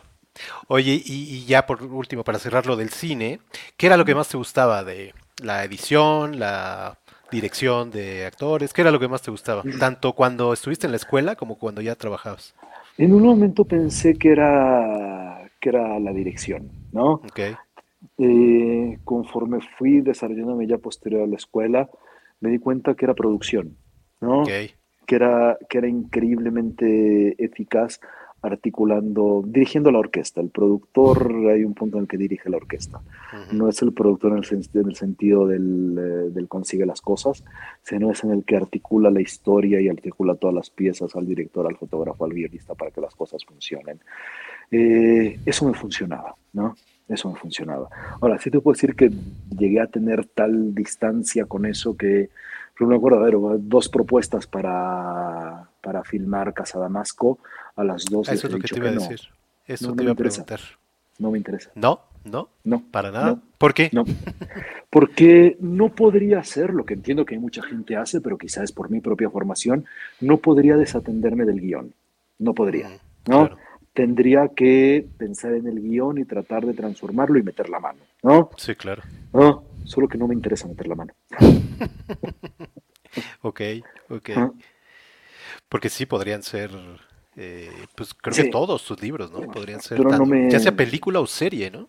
¿no? Pero pero no, no me funciona, está pensado, lo he pensado, o sea, en mi cabeza siempre fue eh, fue pensando el libro, ¿no? nunca, nunca ni siquiera me pasó por la cabeza hacerlo de otra forma. Y encontré una forma, que es una sutileza, que quizás sea un chiste personal conmigo mismo, pero quizá la única persona que realmente se ríe de todos los chistes que hace uno es uno mismo. Entonces encontré una forma de, según yo, blindarme para eso. En, creo que todos los últimos libros hay ciertas trampas, ciertos diálogos que dependen de cómo están escritas las palabras, de forma de que solamente pudiera funcionar la secuencia, ¿no? Leída. Porque si no la tienes con las distintas grafías, pensemos, conciencia con S no es lo mismo que conciencia con SC, y tienes a dos personas discutiendo las dos posibilidades de la conciencia, ¿no? Esa trampa solamente existe dentro del libro. Ok. A ver, filmen eso, filmen no, eso, no van a poder. No, pues imposible. No, no, se puede. Vi por ahí eh, en, en YouTube eh, un tráiler de uno de tus libros, pero ¿ese lo hiciste tú? Eso era Casa Damasco, quizá, o pudo ser otro. no, es que... hay dos, Casa Damasco y la, el Jardín del Honor. Ah, pero por ahí eh. se, se, puede, no, se no lo hiciste tú, ¿verdad? No, no lo hice yo. Porque ponen los créditos como si fuera un ah. tráiler y ponen eh, dirección de, de Marón Sotota, que se me hizo muy raro. No, no, no. No, no, eso seguro no. a ver, hubo un momento, eh, la industria, la industria literaria tiene una parte noble y una parte que complica a veces la nobleza, ¿no? Hay pocas cosas más nobles que hacer libros, pero no necesariamente siempre se entiende que también es noble vender libros. ¿ah? Eh, y lo es, realmente lo es. Y eso cada vez es quizá más difícil. Hubo un momento hace unos 8, 9 años, 10 años, ¿no? Que las editoriales buscaron, ¿qué pasa si ahora hacemos algo que le llamaban book trailers? exacto. Y hacían videitos, espero, digo, al menos, al menos con los míos yo me, me, niego ya que alguien haga eso, ¿no? No sé si en otros libros se sigan haciendo. Eh, vamos a hacer videitos para introducir al libro, para presentar el libro. Yo, venía de cine y dije, ok, bueno, puede funcionar, también háganlo, ¿no? Hoy se me hace una reverenda estupidez, ¿no? reverenda, reverenda estupidez, ¿no? Eh, puede que el otro que hayas encontrado sea algo que es muy, muy lindo, eh, que me ha tocado que me lo mostraran un par de veces, en eh, dos escuelas, dos preparatorias. Mm, quizá fue de eso, quizá fue de eso de lo que te O sea, como un trabajo de estudiantes que... Que se me hizo de las cosas más conmovedoras que me han tocado de casi yo bajarme de un escenario a abrazar a los estudiantes, ¿no? Eh, un par de escuelas me ha tocado que el, hacen que sus alumnos escojan un libro, ¿no? Y hagan una, un cortito del libro. Ok. ¿No? Y quizás es eso lo que encontraste. Si es de esos, son, no tiene nada que ver con los que hacían la, con estas cosas de los book trailers, ¿no? Son unas cosas súper, súper conmovedoras. O sea, en verdad me casi me han sacado las lágrimas porque de repente uno se cuenta, tú viste eso, lo que yo escribí, gracias. Exacto. Gracias. Es la interpretación de ellos, ¿no? Sí, y eso, eso es increíblemente lindo porque además, si es de esos, son, son chicos de finales de prepa, principios de universidad, que son increíblemente, increíblemente honestos. Sí, exacto, totalmente. Oye, quería pasar justo tocando temas de tus libros, pues uno que es el más recurrente, el tema de la migración, ¿no? Quería un poquito, y quería repasar, estuve viendo aquí tus, tus libros, de que prácticamente todos, ¿no? Tienen este, la cuestión migrantes, y muchos tienen migrantes eh, que vienen a México, ¿no? Platícanos un poquito de todo esto. Sí, ahí hay fantasmas. A ver, si me preguntas si lo hago de forma intencional, no, no lo hago intencional. Eh, primero no lo hago intencional por una razón, y sobre todo en México cuando hablamos de migrantes pensamos en causas, ¿no? No creo en la literatura con causas, detesto la literatura con causas.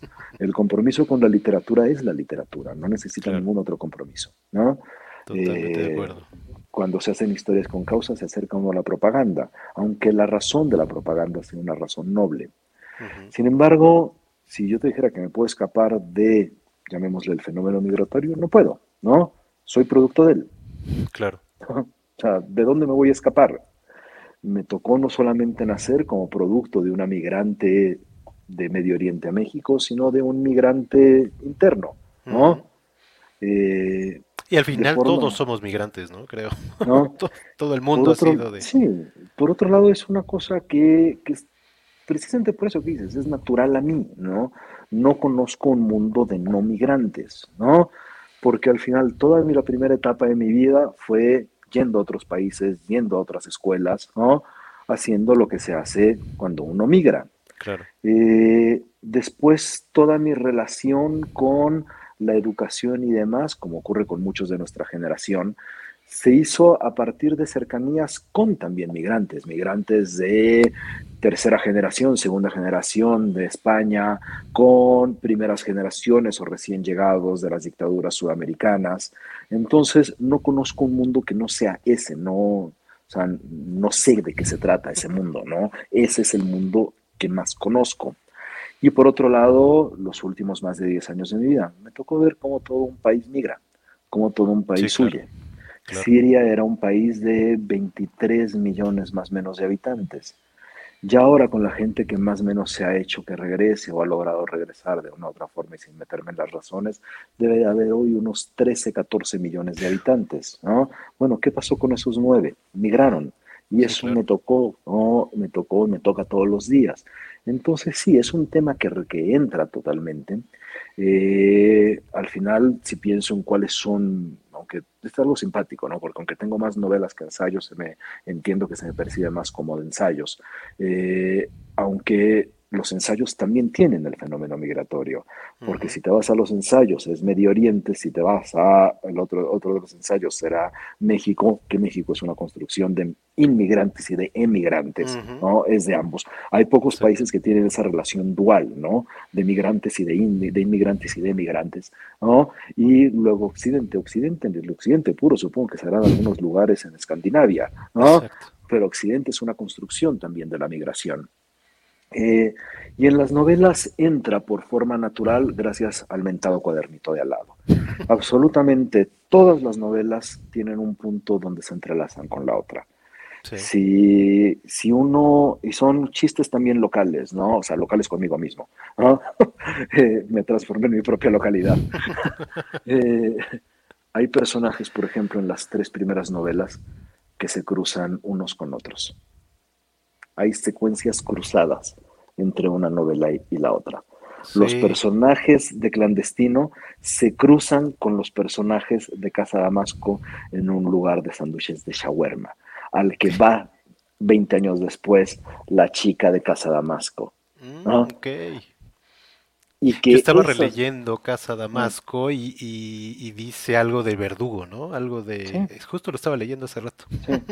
También sucede lo mismo con eh, el Jardín del Honor y ya no sucede con Fátima. Ok. Ahí se corta. Pero sí fue un poquito buscándolo. Sí, este... sí fue, eso fue buscándolo, sí, fue totalmente buscándolo, ¿no? Eh, me voy a reír conmigo mismo y voy a hacer un chiste genial porque me lo estoy contando a mí. Este, eh, pero un poquito eso podría venir del cine también, de algunos directores que... No, tengo la menor idea. Como Tarantino. en mi caso viene únicamente el cuadernito que lleva una, otra, que lleva otra, que lleva otra, ¿no? Como la novela que va a salir dentro de tres años va a tener con la, que ver con, la, con hace dos novelas, ¿no? Porque quedó algo, una frase en un cuaderno que no se pudo aplicar hace no sé cuántos años y se aplicará la otra, terminarán entre, entrecruzándose. Y luego quizá la novela que no estará conectada de esa manera a las otras que va a ser Fátima. Es una novela que para mí no puede no ser o sea, esta, esa es una novela que, necesita la migración porque parte de la misma migración. Si piensas cuál es la única novela que se trata de la migración, es esa, ¿no? Aunque todas las demás tengan algún componente sobre migración, mi única novela que se trata de migración real es Fátima. Es la única, la única, ¿no?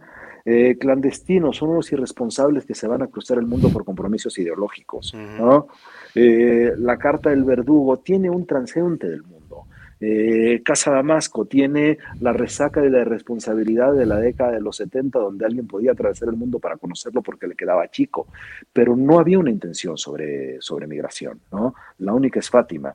Coincide que en Fátima primero había un tema que obligaba a la migración, la, la revolución islámica en Irán en 1979.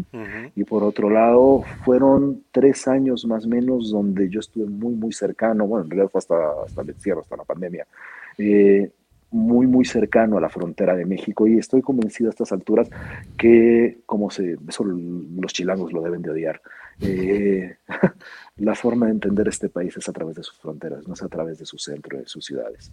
Si quieres entender este país, intentar entender este país, que es muy difícil de entender, hay que acercarse a sus fronteras, a las dos, ¿no? A las bueno, dos. Eh, se entiende más de México desde Tijuana, Mexicali o Ciudad Juárez que desde la Ciudad de México. Y fueron tres años de mucha, mucha presencia allá y una fascinación absoluta. Yo creo que quien, quien visita la frontera y la trata de entender un poco termina enamorado de ella. Oye, ¿y eh, qué opinas justamente de este tema migratorio ahora con este tema de los haitianos? ¿Cómo tratar la migración en México? Que es muy complicado, ¿no? Es muy complejo. Mira, eh, Sale en unas semanas un segundo volumen de Pensar México, Pensar México 2, ¿no? Primera, primera de diciembre, supongo que estará ahí en todos lados. Eh, arranco un poco pensando en eso, ¿no? Ok. Eh, tenemos una, versión muy, una visión muy perversa sobre la migración. No solamente es por el lugar común de tratamos con la punta del pie a los migrantes que llegan a México, exigimos que nos traten fantástico. Este es un país que tiene 30 millones de personas viviendo fuera del país. ¿no? Los 30 millones de personas que viven en Estados Unidos son mexicanos. ¿no? Sí, claro. Y no entendemos nuestra propia relación con la migración. ¿no? Cuando pensamos de casos particulares, habrá que desarrollar cada uno de ellos. ¿no? Pero si quieres, solo para quedarnos en el haitiano, en el caso de Tijuana, ¿no? O Mexicali, ¿no? Exacto. Eh, en algún momento nos pusimos a pensar en medio de todo esto que la adaptación se fue dando porque hubo una mayor aceptación a los haitianos y podemos pensar que hay una mayor aceptación a los haitianos a partir de las maquilas. Cuando uno va con gente de maquilas, muchos te llegan a decir, eh, empezamos a contratar haitianos porque eran más fuertes, sí, porque son más fuertes y tienen dos lenguas que el que viene de Guatemala atravesando todo el país a pie, porque el haitiano no llega a pie, llega en avión, tenía sus últimos recursos, ¿no? Para tratar de no morirse de hambre, ¿no? Pero la formación era distinta, la fortaleza física era distinta. Bueno, el fenómeno haitiano es muy particular con eso, ¿no? Está, es fascinante el, fenómeno, el fenómeno haitiano. Eh, porque la integración es, realmente una maravilla, pero no depende de las políticas del gobierno mexicano sin importar el gobierno, no depende de la sociedad mexicana necesariamente, depende de sus facilidades para poder ocupar un espacio con al que, se, al que se les prefirió darlo a costa de otra realidad, ¿no? De otra realidad que sí se excluyó. Entonces, si hay alguien por el que se pudieron integrar un poco, fueron por ellos mismos, sin los favores de absolutamente nadie, porque este es un país profundamente racista, vocacionalmente xenófobo. He conocido y he vivido en muchos países, he conocido pocos países más xenófobos que este. ¿no? Eh, ¿Eso lo tratas en Pensar México 2? En todos los libros. Creo que esos son otros los elementos que están en todos los libros. Cuando se toca México, hablo de México como país xenófobo. Eh, este es el único país donde he vivido donde me han insultado como extranjero. ¿no? En este país a mí se me ha insultado como a muchos otros. El insulto no es eres un idiota, eres un pendejo. No, el insulto eres extranjero. Extranjero es una palabra que insulta en México. Sí, claro. Y bueno, justo entrando a eso, eh, la importancia que le das tú al lenguaje, ¿no? Eh, justo en tus eh, libros de ensayo, de pensar, un poquito por ahí va, ¿no? El tema del lenguaje tan importante. Los, ensayos, los, todos los ensayos han partido del lenguaje como idea. A ver, hemos escrito en la historia de la humanidad, de lo que más hemos escrito, son dos temas, ¿no? El amor y la muerte. ¿no? Son los dos temas de los que hemos escrito. Mi primer ensayo, Reserva el Vacío, parte de ahí, parte de tomar tanto al amor como a la muerte como una construcción literaria, tú, yo, cualquiera, cualquiera que nos enamoremos, nos enamoramos según como hemos escrito del amor, ¿no? Nos enamoramos según las trampas que hemos construido para narrar el amor. Hay una cosa que es el amor como el sentimiento, pero a la hora que lo quieres contar, vas a contar sobre el amor en los términos que se ha construido la narrativa del amor. Bueno, ocurre exactamente con la muerte. Primer ensayo es la muerte como una construcción del lenguaje, producto del lenguaje, Y después los ensayos políticos, los tres pensares y ahora este, este cuarto, el segundo pensar México, eh, parten del lenguaje porque, uno, porque son lugar común, pero somos lengua, ¿no? Eh, todo arranca con un experimento con pensar Medio Oriente. Medio Oriente, el mundo árabe, es imposible de entender sin el lenguaje, porque la identidad árabe es del lenguaje. Cuando hablamos del mexicano, no estamos hablando de una identidad que sale del hablar mexicano, ¿no? ¿No? No, hablamos guatemalteco, ¿no? Eh, cuando hablamos de lo árabe, ¿no? Porque lo español tampoco es regional, es un país, ¿no? Exacto. Eh, cuando hablamos de la identidad árabe, estamos hablando de algo que está, es el lenguaje de África del Norte, ¿no? Hasta el final de Medio Oriente, ¿no? Exacto el único punto en común es la lengua indisociable de la religión por su propio proceso de construcción, ¿no? Es indisociable de la religión islámica. Entonces, a partir de eso, empiezo a escribir y a recopilar los ensayos de Pensar Medio Oriente, lo cual en el cuadernito de al lado tiene Pensar México, entendiendo a México como otra construcción lingüística desde la relativización del propio lenguaje, del sí pero no, de el chingón de Octavio Paz, de, de la forma de cambiar el significado de las cosas a conveniencia, ¿no? Que eso le ha hecho muchísimo daño político a este país. ¿no? Decía en ese momento, la corrupción no es la corrupción dependiendo de quién la haga. Relativizo la justicia, relativizo la libertad, relativizo la democracia, de manera que solamente su significado dependa de que se ajuste a mí. Bueno, eso también me lleva a Occidente y ahora en Pensar México 2, también caigo ahí desde otro lugar. ¿Qué pasa después de relativizar? ¿No? ¿Qué le pasa al lenguaje y a las sociedades después de que relativizan? Le quitan el significado a las cosas. El siguiente paso, a ver, cuando se relativiza, una cosa quiere decir A o Y a conveniencia. Pero después de relativizar mucho, no quiere decir absolutamente nada. Claro. Absolutamente nada. ¿No? Bueno, creo que en México llegamos a ese punto llegamos a ese punto donde relativizamos tanto la democracia, que ya no sabemos qué quiere decir democracia, relativizamos el autoritarismo al punto en que no sabemos qué es el autoritarismo, relativizamos el ejercicio del poder, la responsabilidad al punto de no tener la más remota idea de qué quiere decir eso. Sin embargo, no hay día que no se discute en este país, un país donde la sobrepolitización de la vida pública, este es un país que lleva tres años solamente hablando de política, no logró a un aumento en la conciencia política, sino todo lo demás. Es decir, hicimos un proceso sociológicamente muy complicado. Sobrepolitizamos la vida pública para no tener conciencia política sobre la vida pública. ¿no? Bueno, la receta de eso es la destrucción social. Ok. ¿no?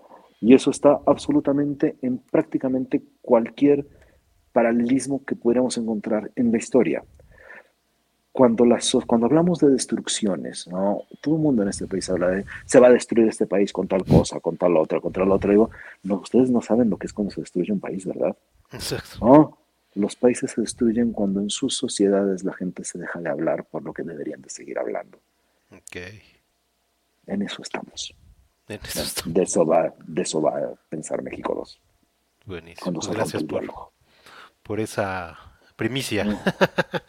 Oye, y justo hablando de esto, te quería, te quería preguntar, ya, ya para ir cerrando, estas similitudes que hay, porque aunque lo vemos muy lejos, a Siria y a Medio Oriente, entiendo que hay algunas similitudes, incluso también en cuestión del lenguaje, que usamos eh, palabras que vienen de allá, pero hay también pues vasos comunicantes por ahí. Entiendo que una de ellas es la corrupción, ¿no? Sí, son corrupciones distintas, son corrupciones distintas.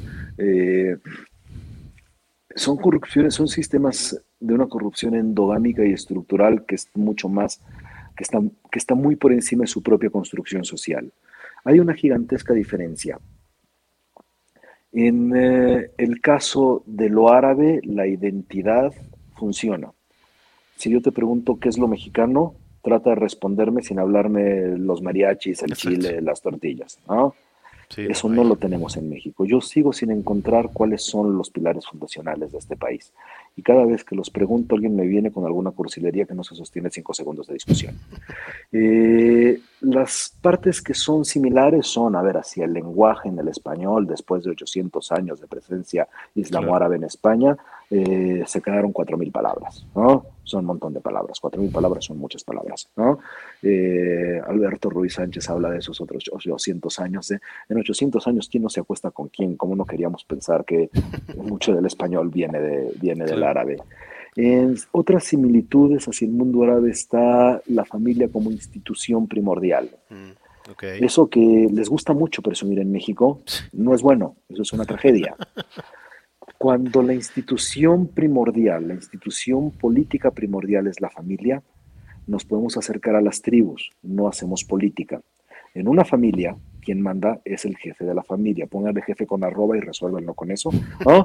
Pero la jefatura, si quieren. La administración o regencia, si eso es políticamente correcto a la familia, es la que toma las decisiones. Cuando la familia se hace extendida, en México, por ejemplo, tenemos familias donde están dos o tres de los hijos, se reúnen los fines de semana con el padre, entonces ahí ya tienen un clan, ¿no? Bueno, ahí va a haber la regencia familiar es la que toma las decisiones, no se hace política. Cuando la familia se transforma en la principal institución, abandonamos la necesidad de hacer política. ¿Por qué? Porque política la hacemos con el distinto, con el que no es de la familia, con el ajeno. Claro. ¿No? Bueno, es una muy mala virtud en la que parecerse. Y nuestra estructura política, desde el prismo hasta lo que yo veo como un prismo renovado en el actual gobierno de este país, ¿no? Es muy, muy parecido a los componentes nacionalistas del batismo, del batismo sirio iraquí.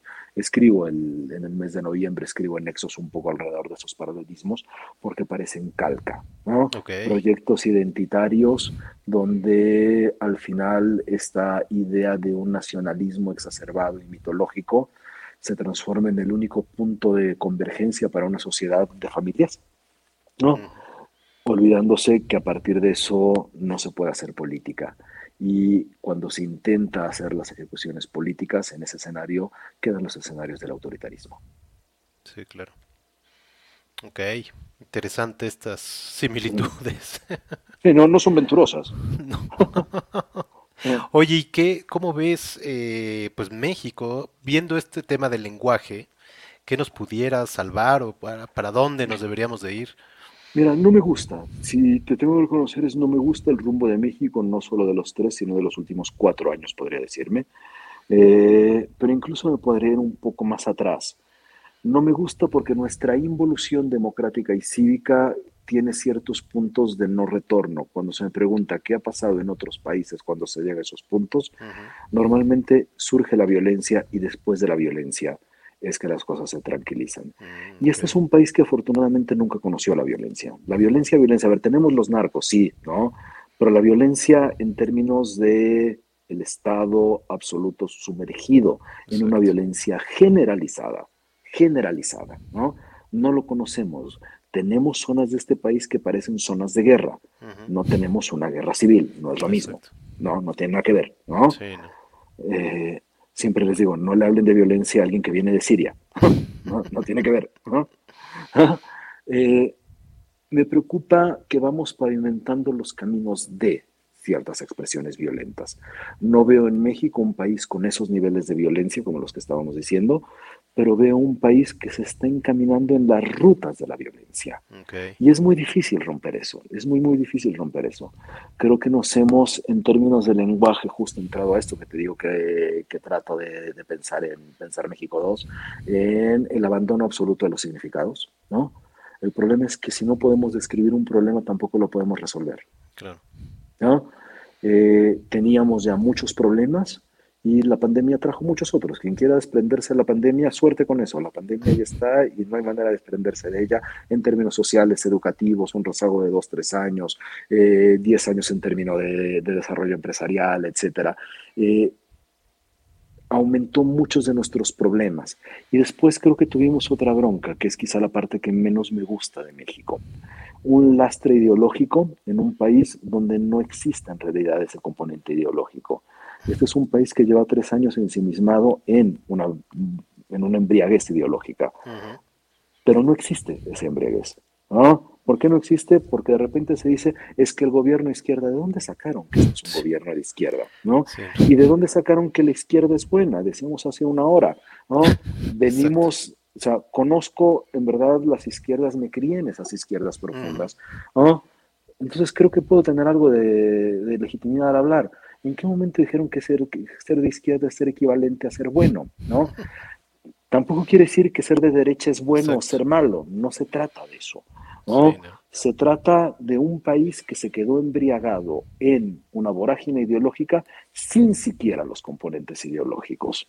Entonces, no, no me gusta nada, no me gusta nada porque veo los caminos justo para una ruptura social que rompe los acuerdos sociales básicos. Hace unas generaciones hablábamos del pacto social, del acuerdo social. Hoy en México eso no existe, ¿no? no existe. Y veo muy, muy preocupante, evidentemente, o sea, bueno, critico todas las semanas a este gobierno porque me molesta mucho, como critiqué también al anterior, ¿no? Sí. Solamente que este, las rutas que toma este me gustan aún menos, porque no, un poco por la, le llamo la teoría del plato, ¿no? Si tú agarras un plato de cerámica, no lo hagas con uno de tu casa, pero si agarras un plato de cerámica, lo tiras al piso y se rompe en tres pedazos, puedes agarrar un poco de pegamento, ¿no? Y pegarlo. Y puede durarte 10 años así. ¿No? Creo que ese era el estado en el que estábamos, mm, ¿no?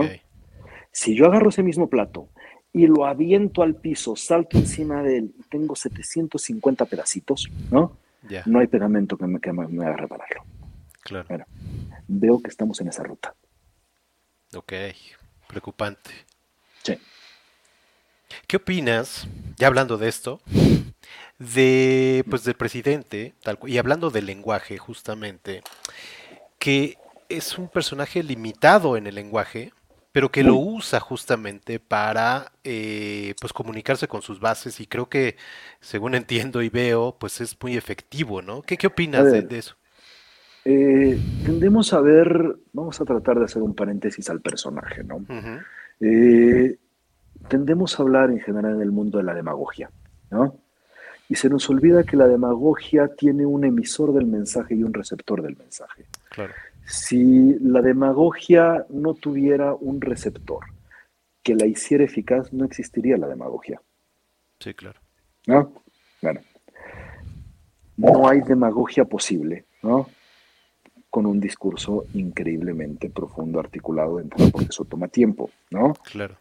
Si yo quiero decir algo rápido, te voy a tener que decir generalidades. No hay manera. ¿Me dices en 10 minutos cómo está Siria? No. No, no puedo.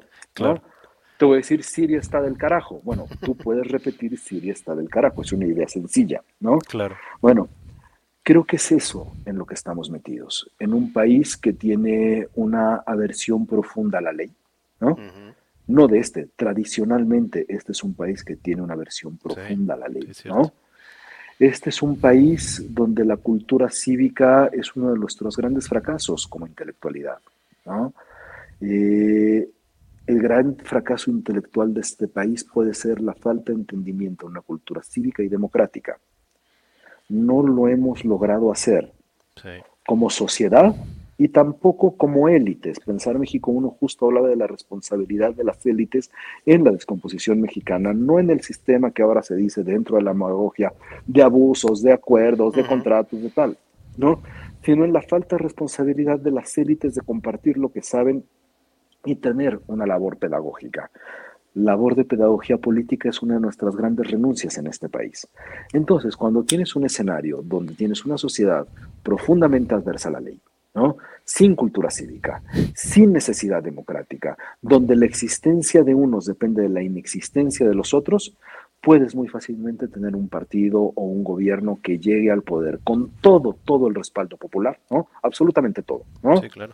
¿no? Sin que tenga un gramo de legitimidad, ¿no?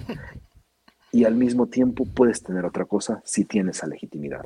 Nada de esto te permite asegurar que hay un buen gobierno.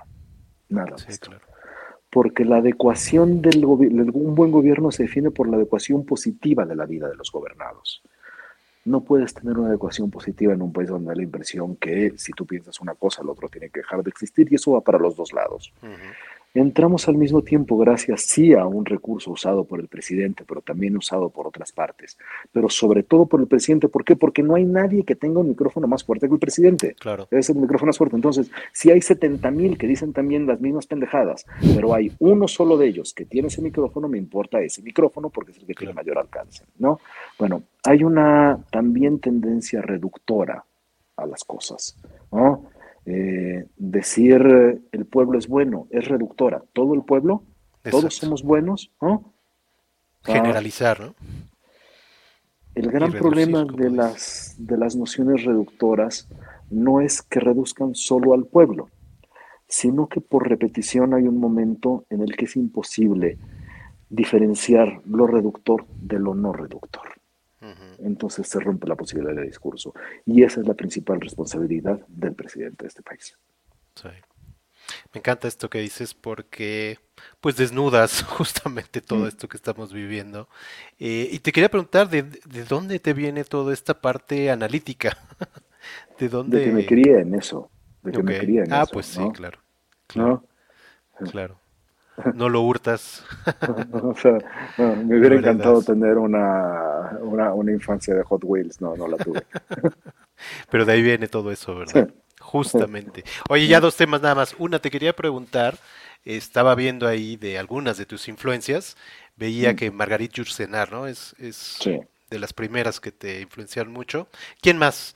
Veo por ahí, bueno, a ver tú dime y luego ya te digo yo. Eh, a ver, hacia las Margarit. ¿No? Tengo un problema. A mucha gente en México le gusta Duraz. Margarit para mí solo hay una, ¿no? Y es Yursenar, no es Duraz. ¿no? Es Yursenar, ¿no? Y es Memorias de Adriano. ¿Quieres hablar de política? Memorias de Adriano. ¿Quieres hablar de familia? Memorias de Adriano. De muerte, de amor, de legado. De ser humano, en ¿no? Memorias de... En Memorias de Adriano está absolutamente todo, ¿no? Es un libro chiquito, ¿no? No, más menos, más menos, ¿no? En Memorias de Adriano está todo. Eh, depende de, etapas también, obviamente cuando hice Reserva del Vacío me había aventado un par de años de obsesión con Mishima.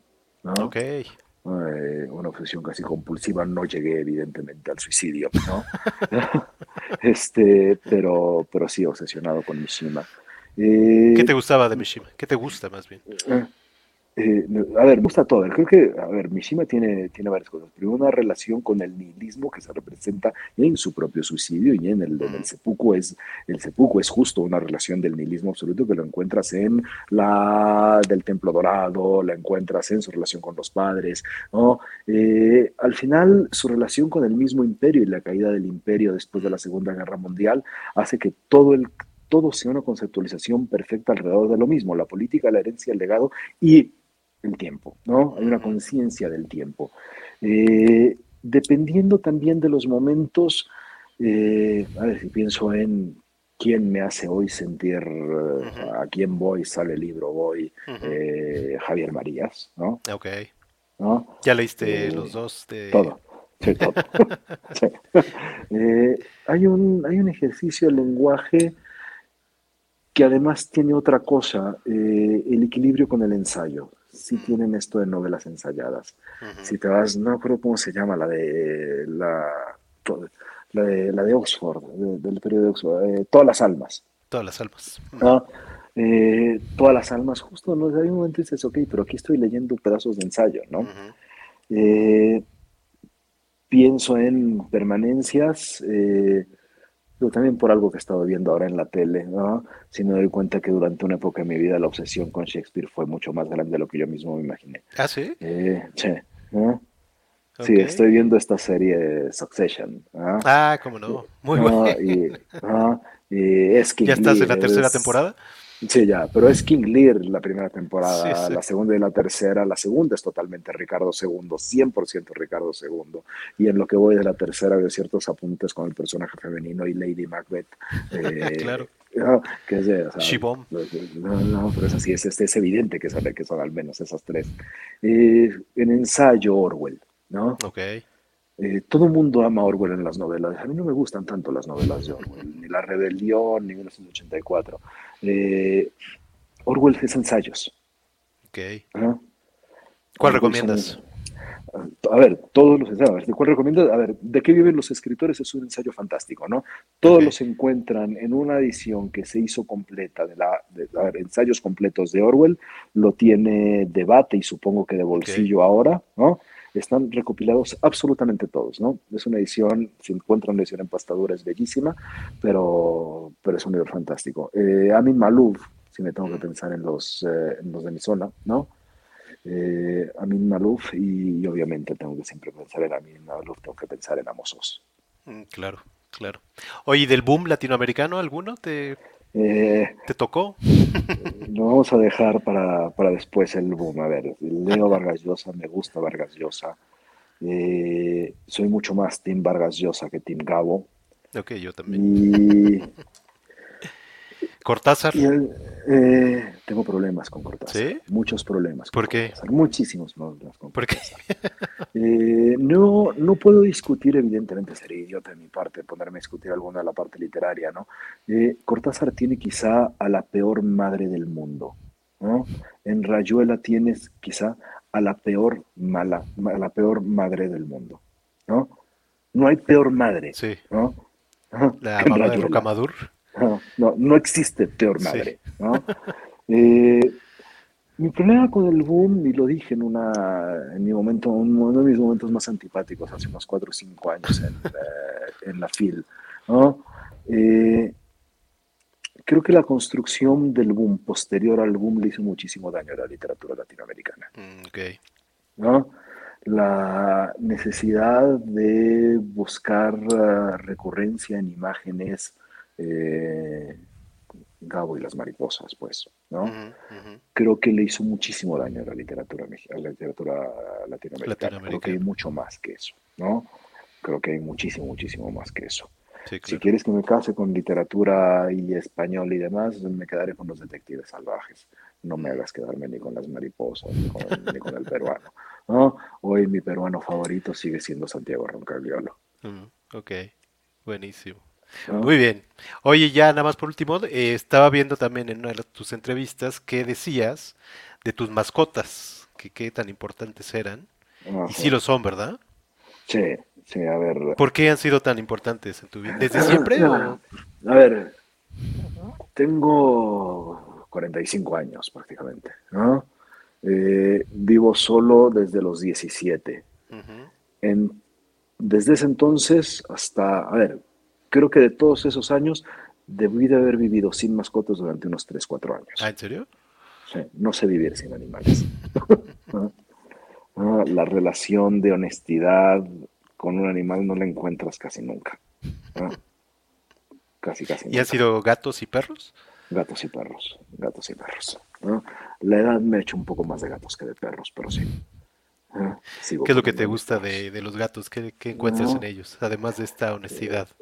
Es un asunto de honestidad y de confianza. La última quizá que se transformó en una de mis obsesiones es, es mi gato pandémico, ¿no? que es eh, una gata que a, media pandemia se asomó durante tres semanas por la ventana, viviendo en la calle. Yo salía a caminar para no anquilosar las piernas. La gata me seguía, me seguía, me seguía hasta que ya tiene su madre, ya duerme encima de mí todos los días. ¿no? Eh, es una relación de... Tenemos a a no darle suficiente peso a la gratitud como valor, y yo creo que es el valor más grande que hay, ¿no? Sí, claro. Y, eso es algo que, solo se llega con honestidad, con amor, con, lo que te da una mascota, ¿no? Sí. Y, es difícil conseguir eso con los humanos. Oye, y también la música entiendo que es algo importante para ti, ¿no? Hasta cierto punto. A ver, yo dentro de mis múltiples trabajos he trabajado casi de todo en mi vida, ¿no? Eh, trabajé en industria, en música, haciendo management durante unos años mm, y me es muy difícil no pensar en el caso de las ficciones sin música. Hay un soundtrack que es con el que he acompañado cada una de las novelas durante las que escribo, durante las, mientras las escribo, y a veces se, incorpora dentro de, dentro de los libros. En más de una novela vas a encontrar un soundtrack. Eh, particularmente en Casa Damasco, creo. Eh, pero está en todas, ¿no? En todas hay un soundtrack. Eh, y la otra, un poco tiene que ver con, yo, por lo menos unos 5 o 6 años, eh, en una, logramos inventar en un programa de la noche en W Radio, ¿no? Algo que le llamamos pensar el mundo. Sí, le llamamos pensar el mundo. Donde cada semana trato de acercarme a algo del mundo. No sé si a ti, quizá, por, quizá te toque, te acuerdas también, coño, por cuestiones de la misma generación prácticamente. Eh, había un ejercicio fantástico de Peter Gabriel que se llamaba Real World Music. Sí, cómo no. Real World Music era como su propio sello donde trataba de buscar música de todas partes del mundo. Y no sé si a ti te pasa, a ver, yo sí tengo una fascinación por el mundo, ¿no? Y dentro de la fascinación por el mundo no es solamente la parte política que me vuelve, que me queda así obsesivo y demás, sino no he encontrado un solo movimiento social que no esté ligado a mm, música. Claro. Y trato de hacer todas, todas las semanas, bueno, hay un playlist, no siempre lo podemos poner, pero existe el playlist, ¿no? Eh, una canción, ¿no? que está ligada a lo que estamos hablando. Guerra civil en Etiopía, eh, eh, Irán, vamos a hablar de qué pasa en Myanmar y encuentro un músico que habla o que transmite eso mucho mejor a veces de lo que uno puede hacer desde el análisis político. Y un poco como lo que hacía eh, nuestro intento de, Real World, es justo mostrar el mundo también a través de la música. Buenísimo. Muy bien. Pues Marwan, no sabes cuánto te agradezco. Muchas gracias.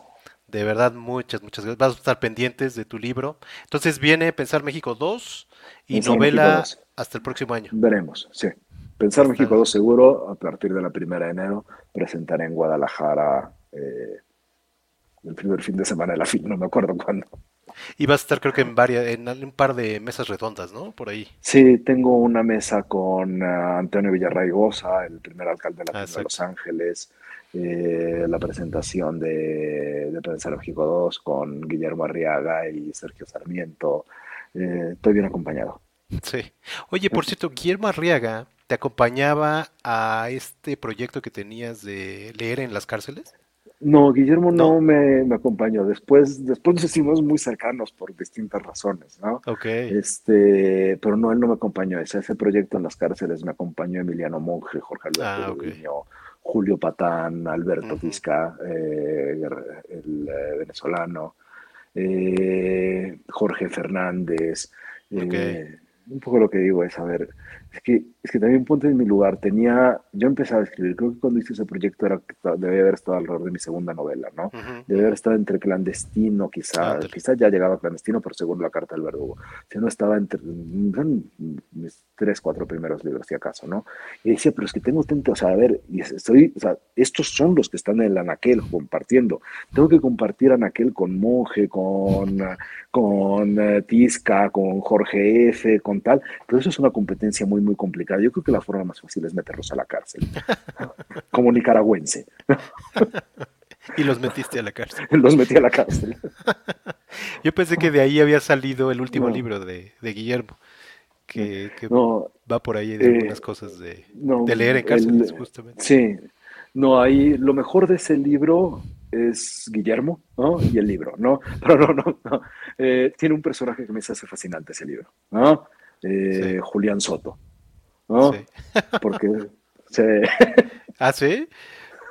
¿Va por ahí? va por ahí, va por ahí. Ok, ok. Bueno, eso al menos nos dice a Julián Ebert y a mí, que es Julián, Julián Ebert y Soto por mí. Entonces yo le voy a ah, creer porque a, Guillermo le creo prácticamente todo. Pues muchas gracias, de verdad, muchísimas gracias, te estaremos siguiendo. Y bueno, ahí estamos, cuando cuando, bueno, ahora en, después de la FIL, bueno, vienen otras cosas más ya presenciales, ¿no?